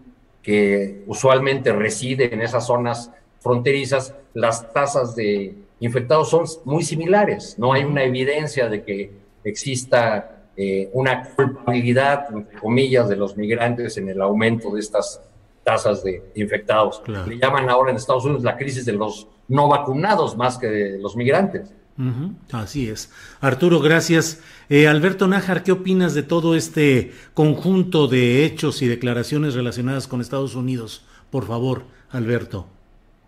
Mira, es indudable que el perfil de esta visita eh, pues tuvo que ver con temas que no estoy muy seguro que, que se relacionen con eh, asuntos económicos, por ejemplo, o intercambio cultural o alguna otra cosa nada más ver quiénes fueron los que encabezaron la, delegación estadounidense, pues es el secretario de Seguridad Nacional Alejandro Mayorkas y el consejero Jake Sullivan de Seguridad Nacional también. O sea, no vinieron a preguntarle a Andrés Manuel sobre los tamales de Chipilín ni tampoco sobre el avance de, de, la economía, eh, sino que vinieron con un tema de los intereses básicamente de Estados Unidos y que yo lo ubico en, bueno, en, varios aspectos. Uno de ellos, por supuesto, el que tiene que ver con el asunto de la delincuencia organizada en México y que podría inclusive vincularse con la demanda que Marcelo Ebrard o el gobierno mexicano eh, presentó en contra de algunas empresas fabricantes de armas de Estados Unidos. El lobby de la Asociación Nacional del Rifle y otros grupos conservadores en Estados Unidos es muy poderoso y es todavía más poderoso en las áreas de seguridad nacional de Estados Unidos. Así es que yo no descartaría que parte de la conversación haya tenido que ver con eso. También estaría en esta dinámica lo que tiene que ver con la, apertura de fronteras que se esperaba para la próxima semana y que mm, mm, no va a ser posible, eh, a pesar de que las evidencias muestran de que la mayor pérdida en términos económicos es para las ciudades fronterizas en Estados Unidos. Y el tema que a mí me parece también que estuvo, que marcó mucho esta, esta visita, pues es el tema de la migración. En Tapachula ahora mismo hay una presencia muy importante de migrantes de África y de Haití. Se habla de cerca de 3.000 personas que están en, en, esa ciudad y se espera que lleguen todavía más, puesto que en, en la zona selvática fronteriza entre Colombia y Panamá, hay una cantidad importante de personas, muchos de ellos africanos, que están a la búsqueda de cualquier forma de cruzar esa área, esa frontera, para seguir su camino hacia México. Estados Unidos, pero con ruta en México. Entonces se espera de nuevo una llegada importante de migrantes. Yo creo que el gobierno mexicano está metido ahora mismo en una situación pues poco complicada eh, porque a pesar del despliegue militar que se hizo en 2019 con la amenaza de Donald Trump de establecer eh, aranceles de hasta 25% a las importaciones mexicanas, a, cambio de que, bueno, eh, como amenaza para que se frenara la migración y la respuesta mexicana de desplegar miles de tropas, pues este flujo no ha logrado detenerse. Y una muestra es que los, el número de personas aseguradas, detenidas por la parte por la patrulla fronteriza se mantiene muy elevada. Y es verdad, muchos de ellos, como dice Arturo, son mexicanos, muchísimos mexicanos. Hay una salida importante de mexicanos, como no se veía desde los años 2000, desde los años 90, después del efecto tequila eh, famoso que se llamó en el mundo entero y que fue la, la crisis de eh, la financiera por el error de diciembre, como se conoció en México. Entonces, pues sí, esta visita estadounidense tuvo que ver con temas que le interesan a Estados Unidos. No hay que olvidar que eh, para el gobierno de, Joe Biden lo más importante es atender su agenda local. Biden no la tiene fácil en Estados Unidos, ha, sido muy criticado por su política, no solamente en temas de migración, sino en otros aspectos. Y para el gobierno, para Biden viene una prueba de fuego muy pronto con la primera eh, elección intermedia. Y uno de los arietes de la oposición es que acusan a Biden justamente lo que mencionaba Arturo, de abrir la puerta a los migrantes y con ello fomentar la pandemia. Entonces, pues la visita aquí tú, yo lo entendería sí como un, elemento de, de, presión hacia el gobierno mexicano, pero no porque les preocupe mucho que México tenga seguridad o no, sino porque no quieren que al presidente Biden se le complique el escenario interno y pueda tener algún problema político en las próximas meses. Y en ese sentido, la vicepresidenta Kamala Harris también ha sido blanco de muchos ataques. Así es que, pues, para cerrar, Julio, fue una visita internacional, pero con agenda doméstica, muy ubicada en la Casa Blanca y el Capitolio, más que en Palacio Nacional, eh, Julio. Alberto, gracias. Eh, bueno, distinguidos contertulios, distinguida audiencia, yo, entre otras de las muchas cosas que no logro entender de la política mexicana, es esta postura ahora de algunos de los opositores al presidente López Obrador, que ahora no quieren impulsar el proceso de revocación de mandato. Hay situaciones legales que podemos dejar ahorita a un lado. A mí lo que me llama la atención es un artículo como el de Luis Carlos Ugalde, que yo señalaba en mis columnas astillero como Luis Carlos U. Fraude, quien fue presidente del Instituto Federal Electoral en 2006, cuando el fraude electoral de Calderón, y eh, pues él está llamando abiertamente en un artículo publicado en el financiero, dice no a la consulta de revocación de AMLO y dicen que no hay que caer en esa trampa porque el presidente se va a fortalecer, va a ganar la revocación y luego se va a poner todavía más eh, eh, duro contra sus opositores y que incluso en caso de que perdiera, quien quedara con el dominio de Morena sería peor. Entonces, ¿Dónde quedan esas acusaciones de dictador, de que el pueblo está volcado en contra de él? Ahora sí ya no entiendo. Juan Becerra Costa, ¿tú entiendes algo de todo este, este berenjenal? O sea, lo que dices de, de Luis Carlos debería no entenderlo, pero sí lo entiendo un poquito conociendo al personaje. Alguien que se dice promotor de la democracia cuando ha sido históricamente todo lo contrario ha atentado contra ella e incluso se ha vulnerado la legalidad para lograrlo. De llamar la atención también, Julio, el regaño del presidente, ¿no? En la mañanera, que activó a la banca en el Senado y a la dirigencia del partido, ¿no? El jalón de orejas que, que les dieron. Y cómo no, cómo no, Julio, estamos hablando de una de las grandes cartas del presidente, no de ahora. Esto, esto, esto trae pues mucho tiempo. Hablabas de la elección del 2006, del fraude electoral de Felipe Calderón, orquestado precisamente por este personaje siniestro, por Luis Carlos Ugalde. Bueno, pues no olvidemos que la idea de promover una revocación de mandato se planteó desde entonces y decía que era una forma con la que la izquierda entonces se diferenciaba de la derecha. Si los de derecha promovían la reelección, pues los de izquierda deberían promover la revocación de mandato. Y este ha sido parte del discurso del presidente ya empezó la opinología ilustrada a discutir sobre el tema, como bien mencionas, y curiosamente, ya andan diciendo que en este ejercicio, a diferencia de la consulta popular, muchos de derecha sí van a participar. aquí sí, aquí sí hay democracia. Otros no, que de plano no, como, como Luis Carlos Ugalde, que es una trampa, ¿no? Y hay otros que señalan que pues, no se votó por un presidente para que se vaya a los tres años. Y ojo, aquí hay que reconocer que la revocación de mandatos es parte de la propuesta que el presidente planteó siendo candidato. Así que quienes votaron eh, por él, pues lo hicieron bajo este entendido. eso sí, la, revocación de mandato, esta figura de democracia en la que nosotros los ciudadanos decidimos si un funcionario público que, elegimos este, para cierto periodo va a continuar su mandato, este, con el que se pretende de alguna manera darle poder al ciudadano, a nosotros, para que califique a nuestro representante cuál ha sido su gestión y, decidamos si lo mantenemos en su cargo o no, pues es algo que, que ha generado muchísima polémica, no solo en México. Me parece que de los ejercicios de democracia directa, esta, la de revocación de mandato, ha sido la más cuestionada, la que menos adeptos tiene y también la que ha provocado mayor polarización. Y por eso yo creo que su reconocimiento pues es, es normativo, es muy, muy poco y que existen muchos candados, muchas restricciones este, para poder lograr su, su ejercicio. Y se ha instrumentado en muy pocas ocasiones y este, la, la, discusión que ha generado pues ha sido como muy limitada y, y, y de, como de, de, doctrina, no es algo único de nuestro país, no es algo nuevo. No sé si se acuerdan que por ahí de los 90 se dio como el boom de la revocación de mandato, los gringos lo llaman el RICO, en, el continente latinoamericano. Y pues la verdad es que fueron unos ejercicios con los que los liderazgos en efectos intentaron autovalidarse y que ante un clima de descontento y apatía por parte de los ciudadanos en temas de participación democrática, pues buscaron el voto duro. Pero aquí la situación en México es totalmente distinta y tenemos una población muy politizada y muy participativa. Digo, este, con todo que no se logró el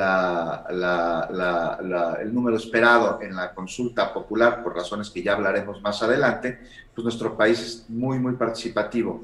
Entonces, pues, pues yo lo que veo es que se tienen que implementar, se tiene que hacer, seguramente será un ejercicio democrático eh, al que muchos mexicanos vamos a acudir.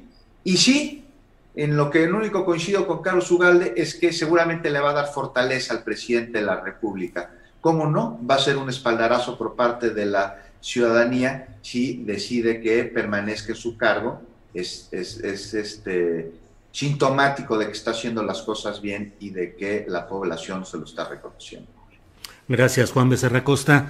Eh, Arturo Cano, ¿cómo ves este tema? Pues de que algunos de los opositores al presidente López Obrador ahora ya no quieren impulsar este proceso de revocación porque temen que termine en una victoria del propio presidente López Obrador confirmado en su cargo y que eso le daría una gran fuerza para el final de su mandato. Al menos algunos de estos opositores plantean esto. ¿Qué opinas, Arturo Cano, por favor?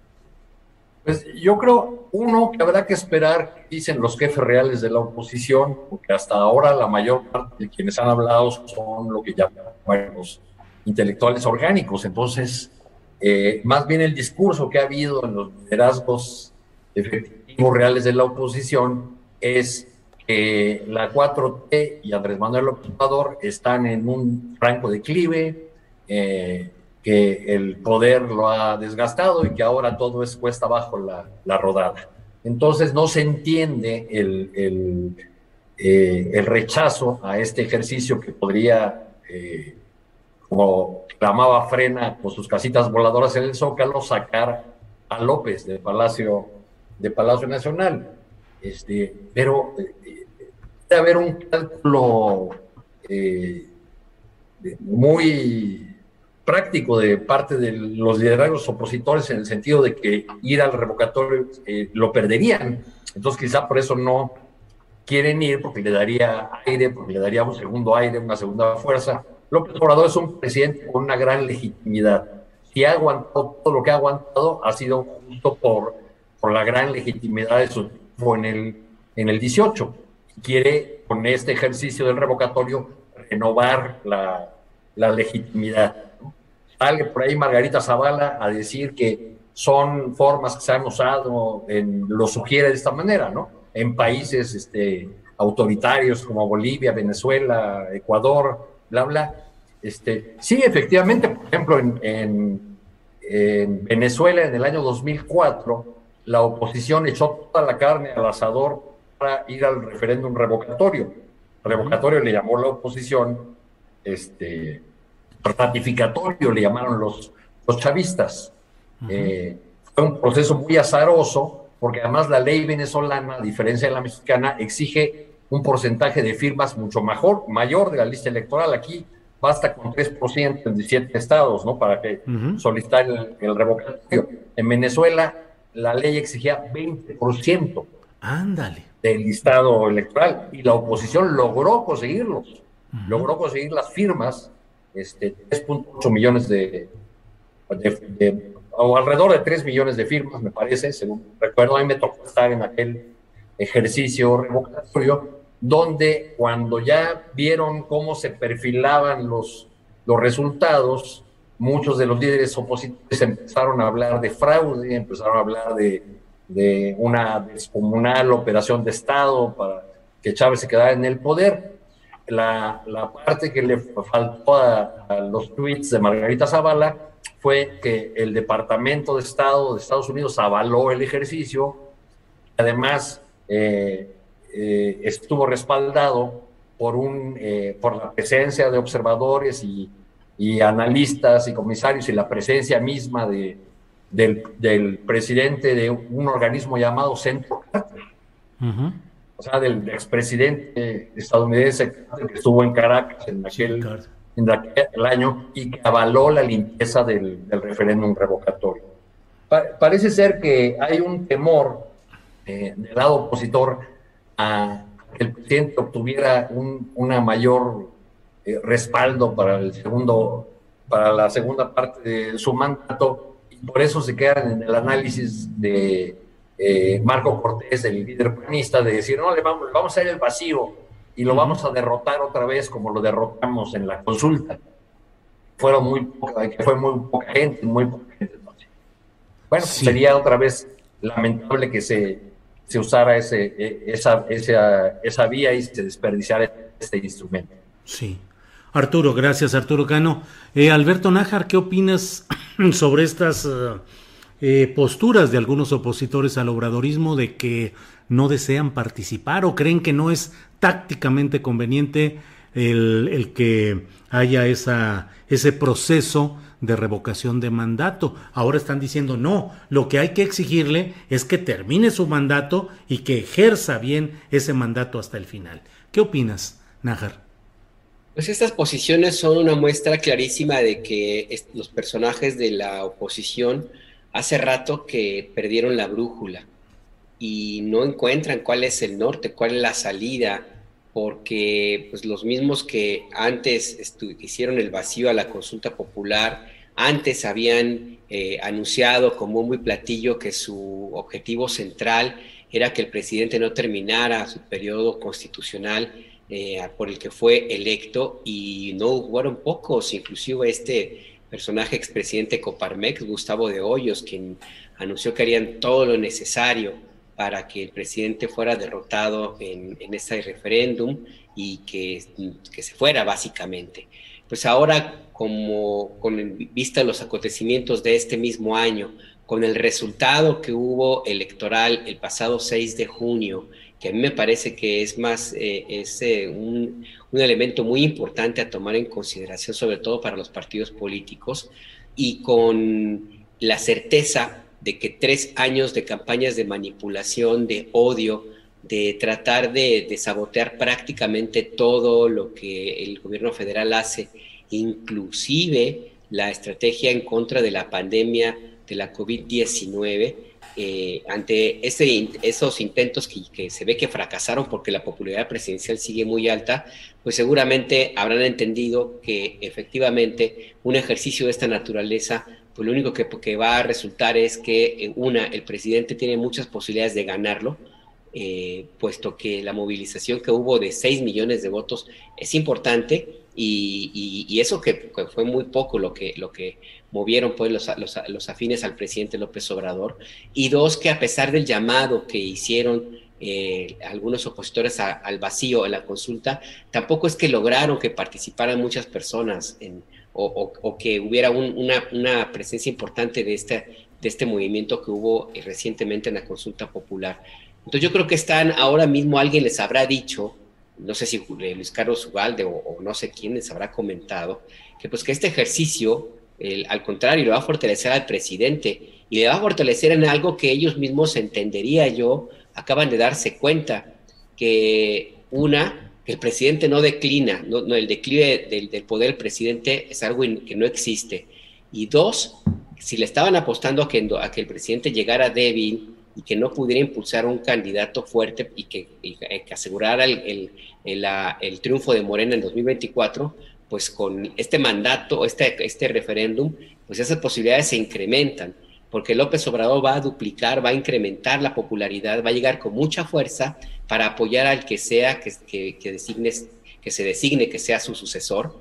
Y pues la esperanza de muchos de que la, la pesadilla de 4T para ellos termine en 2024, pues se aleja y se puede convertir en un larguísimo mal sueño para la oposición, por supuesto. Entonces, sí, yo, yo creo que alguien les dijo, pues no se pongan tan contentos con este ejercicio, porque lo que más conviene es que el presidente siga en el cargo para que se siga desgastando según ellos y pues que el periodo de la 4T termine en 2024. y, pues no, si gana el referéndum, que es muy posible que ocurra, quién sabe si, los sueños de la oposición se cumplen. Gracias, Alberto Nájar. Em, Juan Becerra Costa, fíjate que el Consejo General del INE Ah, está sesionando y ya aprobó hoy el acuerdo para, así lo ha dicho Lorenzo Córdoba en un tuit, para fijar el financiamiento público que recibirán los partidos políticos en 2022. Dice este tuit de Lorenzo Córdoba. El monto no lo decide el INE. Los 5.821 millones de pesos se calcularon conforme a la fórmula establecida en el artículo 41 constitucional. Citlali Hernández, la senadora con licencia y secretaria general del Comité Nacional de Morena, eh, dijo, sin dejar de insistir, eh, perdón, dijo, este artículo constitucional es el que debemos modificar. Morena lo ha propuesto desde el inicio de la actual legislatura para disminuir financiamiento a partidos. No podemos quejarnos como sociedad del costo de una consulta popular cuando partidos tienen financiamientos altos. ¿Qué opinas sobre esto, Juan Becerra Costa? Bueno, pues parte de una reforma necesaria en materia electoral y no va solo a este artículo de la Constitución ni a los dineros, sino mucho más profundo, porque quienes deben ser imparciales no lo están siendo.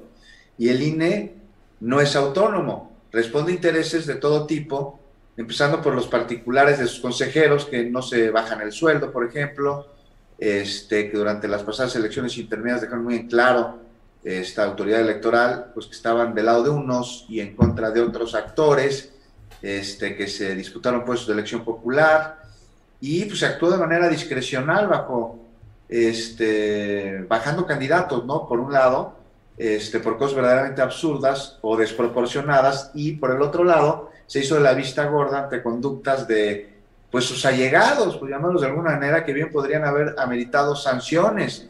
O sea, no fueron parejos.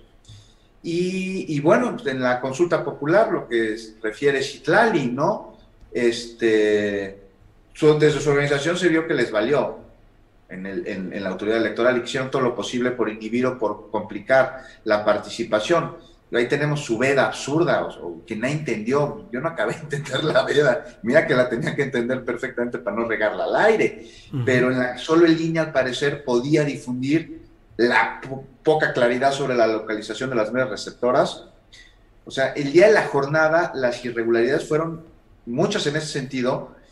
Y más allá de estos casos particulares, este, pues tenemos de fondo a un INE encabezado por Lorenzo Córdoba, personaje que se burla de la manera de hablar de representantes de pueblos originarios, a quien llama despectivamente toro sentado o algo así, y que se empecina en rodearse de privilegios, que se queja de que no tiene dinero por un lado, y cuando recibe el dinero, porque acabamos de ver, ah, pero nosotros no lo decidimos, o sea, lo decide la ley. Este, y, es dinero suficiente para que gane más que el presidente de la República o para comprar motocicletas marca Harley Davidson para utilizarlas en labores de mensajería, pero cuando se trata de un ejercicio de participación democrática, pues entonces de ahí dicen que ya, que ya no tienen dinero, pues cómo van a tener dinero si se lo gastan en este tipo de cosas. Entonces esto nos lleva a pensar en qué tan necesaria es una reforma electoral. Yo diría que totalmente, que si es necesaria y a quienes consideran lo opuesto, a quienes digan que no, pues entonces les pregunto, con todo respeto, que más allá de sus simpatías o de sus afiliaciones, creen que México tiene la autoridad electoral que se merece. Y me parece que no. O sea, necesitamos que nuestros procesos democráticos sean más eficientes, que su organización sea por entes autónomos, que cuesten menos los ejercicios de participación, menos las elecciones, que, salga, pues, menos caro el voto.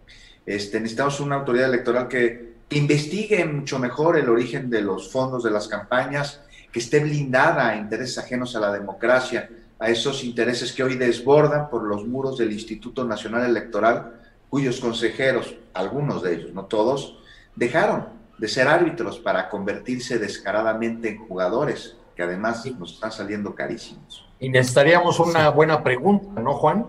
No como la de la consulta. Sí, no, bueno, una, una, buena pregunta, pero esa ya correspondió al, Poder Judicial, ¿no? Pero sí, exacto. Ya vieron que andan rolando una presunta pregunta sobre la revocación del mandato. Yo no sé ni quién la soltó, pero me parece que es noticia falsa, ¿no? Que es, es totalmente ambigua. Sí, donde agregan esta parte de que si está usted de, acuerdo en revocar el mandato por falta de, por pérdida de la confianza. Esa es el, la frase, la apostilla que le ponen ahí. Pero en fin. Aquí como, eh, como, añadido, como añadido histórico, Julio, aquí les leo la pregunta que me la acabo de encontrar en una de mis notas que se hizo en 2004 en Venezuela. La pregunta fue, ¿está usted de acuerdo con dejar sin efecto el mandato popular otorgado mediante elecciones democráticas legítimas al ciudadano Hugo Rafael Chávez Frías como presidente de la República Bolivariana de Venezuela para el actual periodo presidencial? Pues bueno. Esa fue la pregunta que Chávez ganó con el no.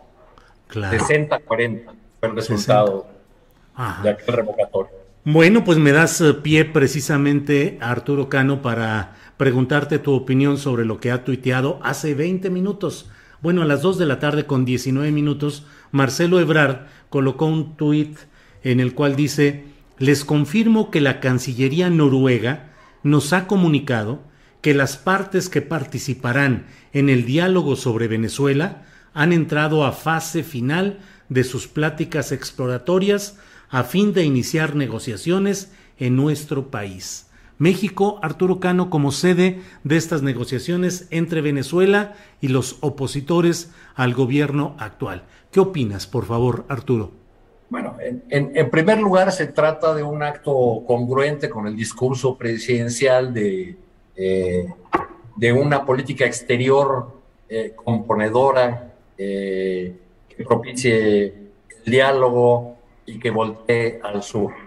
Después de este discurso del castillo de Chapultepec en ocasión del aniversario de Simón Bolívar, pues bueno, este será un, un ejemplo, aunque México en sentido estricto será eh, eh, un actor logístico en este diálogo que está en realidad mediado por el gobierno por Noruega, que es un, país con amplia experiencia en la mediación de conflictos internacionales.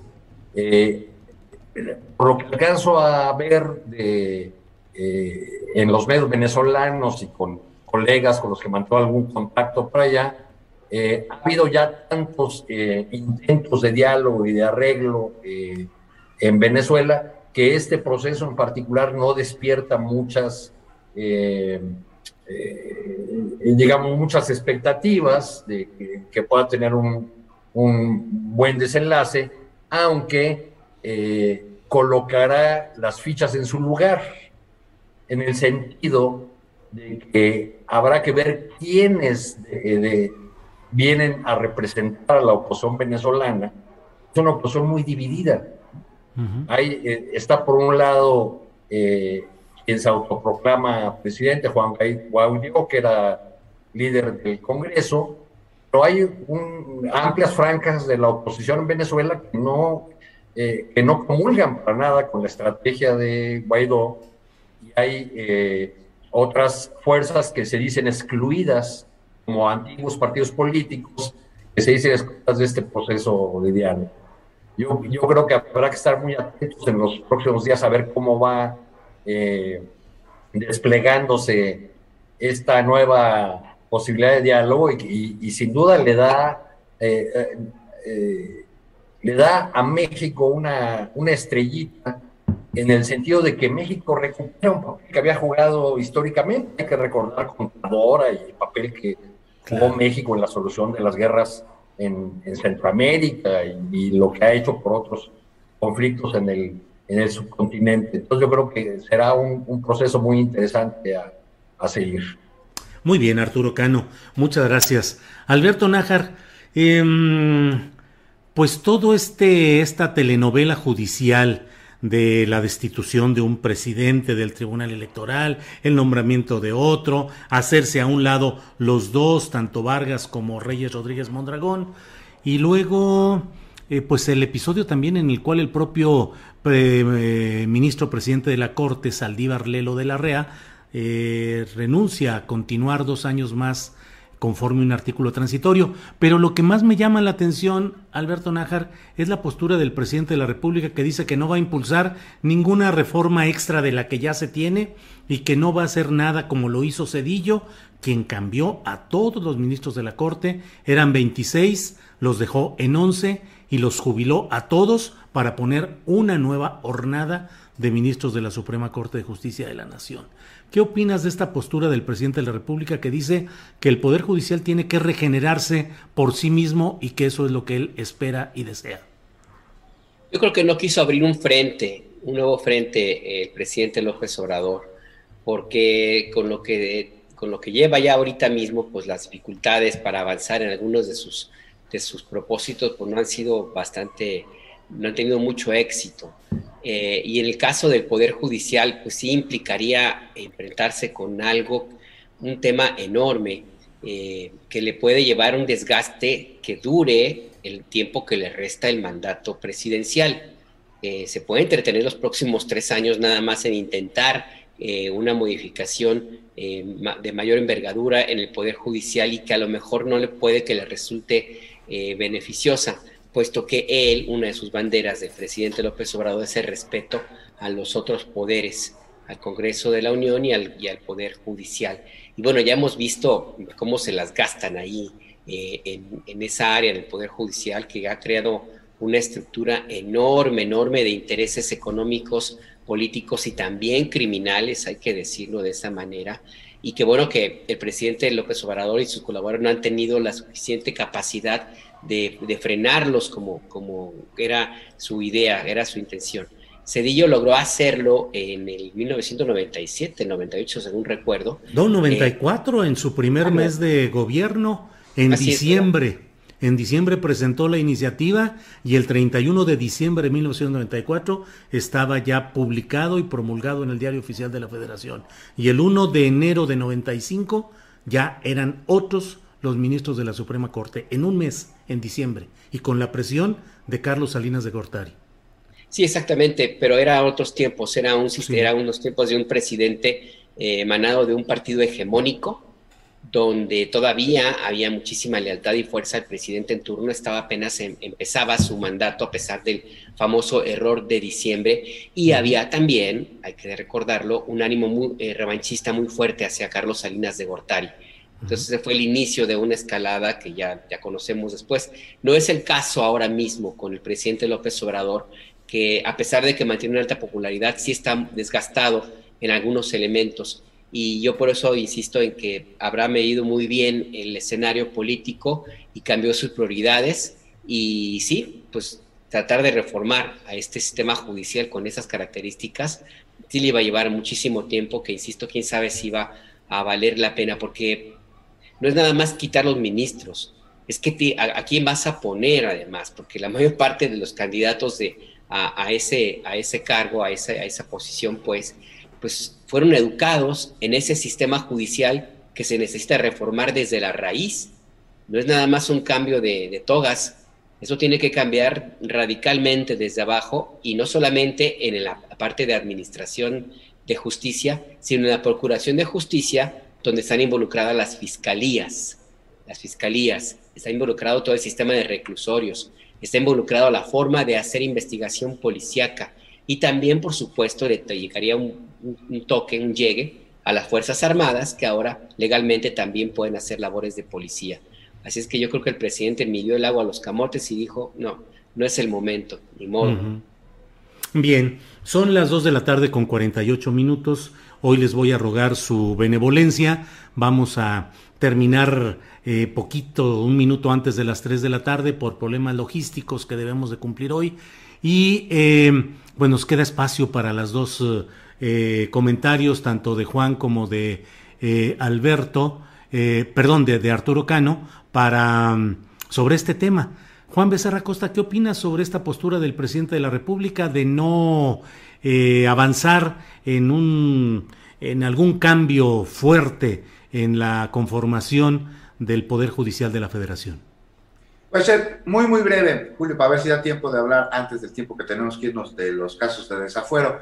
Mira, independientemente de lo que acaba de decir Alberto, que coincide que es un tiro que no se quiso aventar el presidente y que hizo bien y que también habla sobre eh, la forma del respeto a, los poderes y a la separación de poderes, no estoy seguro yo de que una reforma al Poder Judicial sea algo que se deba emprender desde dentro. sería lo ideal, si se dieran las condiciones, sin duda, pero hay demasiados intereses ajenos a los de la justicia dentro de las filas de un poder que vive una situación conflictiva en su interior. tal vez una reforma constitucional sería algo más eficaz. Y por ejemplo, ahí tenemos al, Tribunal Electoral, ¿no? del Poder Judicial de la Federación, con unos magistrados que, bueno, pues parecen competidores de los Juegos del Hambre. O sea, es grave, es la última instancia electoral en nuestro país, que tuvo además por, por unas horas, un par de días, ahí a dos presidentes, ¿no? Y, bueno, eh, Andrés Manuel López Obrador dice que espera, es un llamado a despertar al Consejo de la Judicatura que asuma pues, un papel más activo, ¿no? a que vigile el papel, las conductas de los jueces, de los magistrados, de los ministros. Y bueno, no sé ustedes qué opinen, pero a mí me parece que necesitan más que un llamado a despertar. y que el pues Poder Judicial debe de alguna manera blindarse para ser efectivamente autónomo, porque la autonomía no solo es de los otros poderes de la nación, sino de los poderes fácticos, que tan metidos están y a los que tantos jueces responden. Y si no me creen, pues ahí están Gómez Fierro, ¿no? Que en minutos otorgan paros a particulares que saquean nuestros recursos. Nada más antier, el lunes, me parece, este, cuatro empresas recibieron amparo en contra de la ley de la industria eléctrica por este, por este juez, por el juez este, Juan Pablo Gómez Fierro. Y tendrá que venir en algún momento una reforma y que además sea mucho más amplia de lo que se ha discutido, de lo que se ha presentado. Ya para, para acabar, ¿no? O sea, para terminar rápidamente, este, se necesita un, diagnóstico para empezar del funcionamiento de los órganos del Poder Judicial y de, de quienes lo integran, ¿no?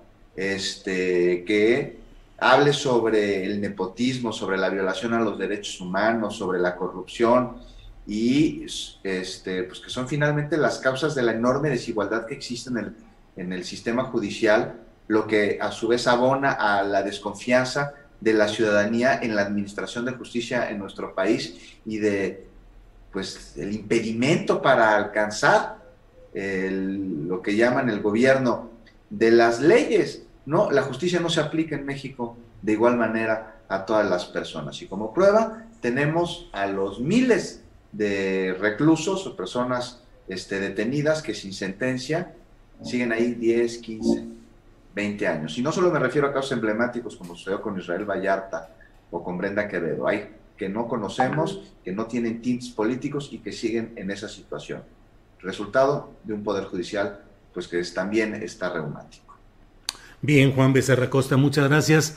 Arturo Cano, ¿cuál es tu punto de vista sobre este tema, por favor? Oye, Julio, viendo lo que pasa en el Tribunal Electoral, eh, eh, leyendo declaraciones de los consejeros electorales que son unos desmemoriados, este, pienso que, esa, eh, ese lema casi opositor de, de AMLO quiere destruir las instituciones, ha recibido la respuesta por varias de las personas en esas instituciones y de la oposición de antes de que ambos las destruyas, vamos a destruirlas nosotros. Sí, sí. ¿De dónde ha quedado la credibilidad, la buena imagen, eh, todos aquellos atributos que debería tener el máximo órgano encargado de la impartición de, de la justicia electoral? Yo ¿Cuándo la ha tenido, Arturo? ¿Cuándo la ha tenido? no, bueno, es que comento lo de los consejeros porque acabo de leer una, unas declaraciones de Ciro Murayama diciendo que todos los presidentes tuvieron contrapesos en el Congreso y que es un error la pretensión de eh, López Obrador de eliminar los diputados plurinominales porque entonces no habría diálogo con las minorías, etcétera, etcétera. Caray, qué cortes la memoria. Peña Nieto propuso la eliminación de siempre plurinominales. Calderón también propuso la eliminación de plurinominales. Quizá el problema es que a, los políticos del color que sea no les gusta compartir poder. Pero el, eh, o sea, esto de que se quiera eh, plantear que, que hay un reflejo autoritario en esta propuesta de López Obrador y que nunca ha ocurrido tal cosa en el país, me, me parece francamente eh, hipócrita, que, lo, que lo planteen así. Yo, yo creo que, la crisis que, que, se ha abierto en varios eh, frentes este, en el tema electoral hace obligada una, una reforma. ¿Cuál nos van a regalar las fuerzas políticas o en cuál van a ser capaces de, poner, ponerse de acuerdo? No lo sé. La propuesta de eliminar los plurinominales es muy popular. Siempre eh, cuando se habla de corrupción o de privilegios o de funcionarios que eh, no hacen nada y cobran altos salarios, siempre se piensa en los diputados, ¿no? O en los, o en los senadores, ¿no? Sí. Aunque los lujos y los privilegios estuvieran en, el, en la burocracia dorada que estaba en las secretarías, siempre los, los legisladores son el, el, este, el el blanco de esos ataques, ¿no? Entonces, creo que, por otro lado, que con realismo eh, político, esta reforma de gran calado al Poder Judicial tendría que haberse hecho en el principio, en el arranque del sexenio. Ahora, con el desgaste, con la multiplicación de, los problemas, además profundizados por la pandemia, pues, creo que eso ha llevado al presidente López Obrador otra vez a optar entre inconvenientes y, a decidir no eh, lanzarse con ese tema de la reforma del, Judicial. Bien, Arturo, pues muchas gracias. Gracias a los tres, les ruego me disculpen que en esta ocasión eh, recortemos un poco, unos minutos la mesa, pero de verdad es por un motivo de necesidad logística y operativa. Pero pues, eh, Nájar, muchas gracias por esta ocasión, gracias por los comentarios y a ver cómo sigue esta semana, estimado Alberto. Pues a ver cómo sigue esta semana y a ver cómo sigue el mes, oye, porque estamos en año agosto. Esto, ha pasado rapidísimo. Ahora sí que ¿quién me ha robado el 2021, man? Estamos en agosto. Gracias, Julio. Gracias. Estamos en agosto. Al contrario, Alberto, muchas gracias. Eh, Juan Becerra Costa, muchas gracias por esta ocasión. Eh, y pues sí, el tiempo pasa de volada. Ya estamos en agosto y ya en septiembre viene Joe Biden, según las previsiones. En fin, pues gracias, eh, Juan. Un abrazo, Julio, Arturo, Alberto, un abrazo a todos, muchas gracias y nos vemos la próxima semana. Sí, señor. Eh, Arturo Cano, muchas gracias por esta ocasión. Buenas tardes. Muchas gracias, ilustres compañeros de mesa. Muchas gracias sobre todo a quienes nos hacen el favor de seguirnos. Muy bien, muy buena despedida de Arturo Cano. Gracias, nos vemos pronto. Buenas tardes, gracias.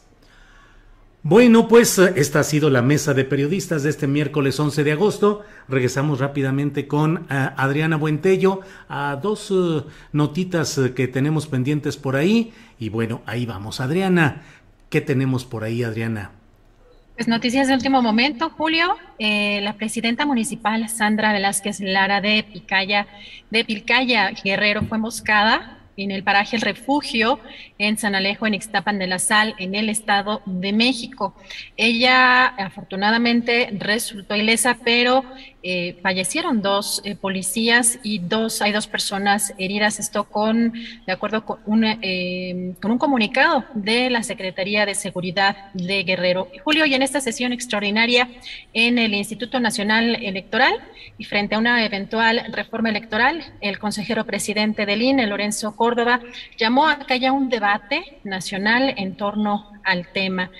Argumentó que si se da un debate aislado habrá una reforma electoral mal planeada y sin visión de futuro en aspectos como el financiamiento público que se otorga a la política y a los propios partidos políticos. Julio, algo de lo más relevante. Bien, pues eh, Adriana, muchas eh, gracias por esta ocasión. son las 2 de la tarde con 58 minutos y vamos a vamos a salir ya de, esta, de este programa agradeciéndole a, la audiencia el favor de su atención y dándole las gracias también a nuestro equipo de trabajo y enviándole nuestro abrazo a nuestros compañeros Alfredo Hernández Luna, que está ya en San Pedro de las Colonias eh, con su familia, y también a nuestro compañero Andrés Ramírez Conejo. Andrés, eh, vamos adelante y eh, pues Adriana, gracias y hasta mañana. Buen provecho, hasta mañana. Gracias, hasta luego.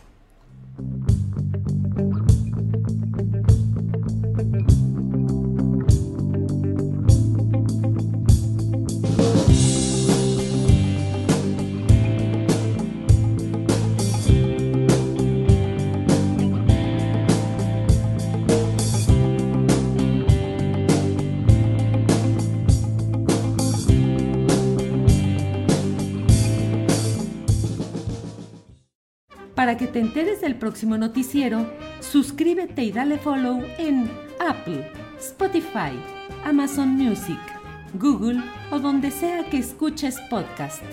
Te invitamos a visitar nuestra página julioastillero.com.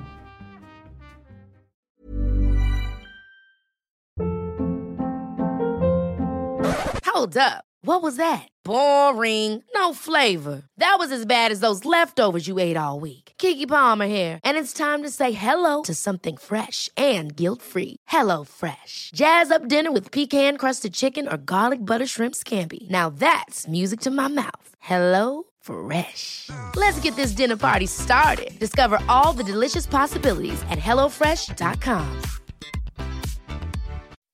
When you make decisions for your company, you look for the no brainers. If you have a lot of mailing to do, Stamps.com is the ultimate no brainer. Use the Stamps.com mobile app to mail everything you need to keep your business running with up to 89% off USPS and UPS. Make the same no-brainer decision as over 1 million other businesses with stamps.com. Use code program for a special offer. That's stamps.com, code program. Para que te enteres del próximo noticiero, suscríbete y dale follow en Apple, Spotify, Amazon Music, Google o donde sea que escuches podcast. Te invitamos a visitar nuestra página julioastillero.com.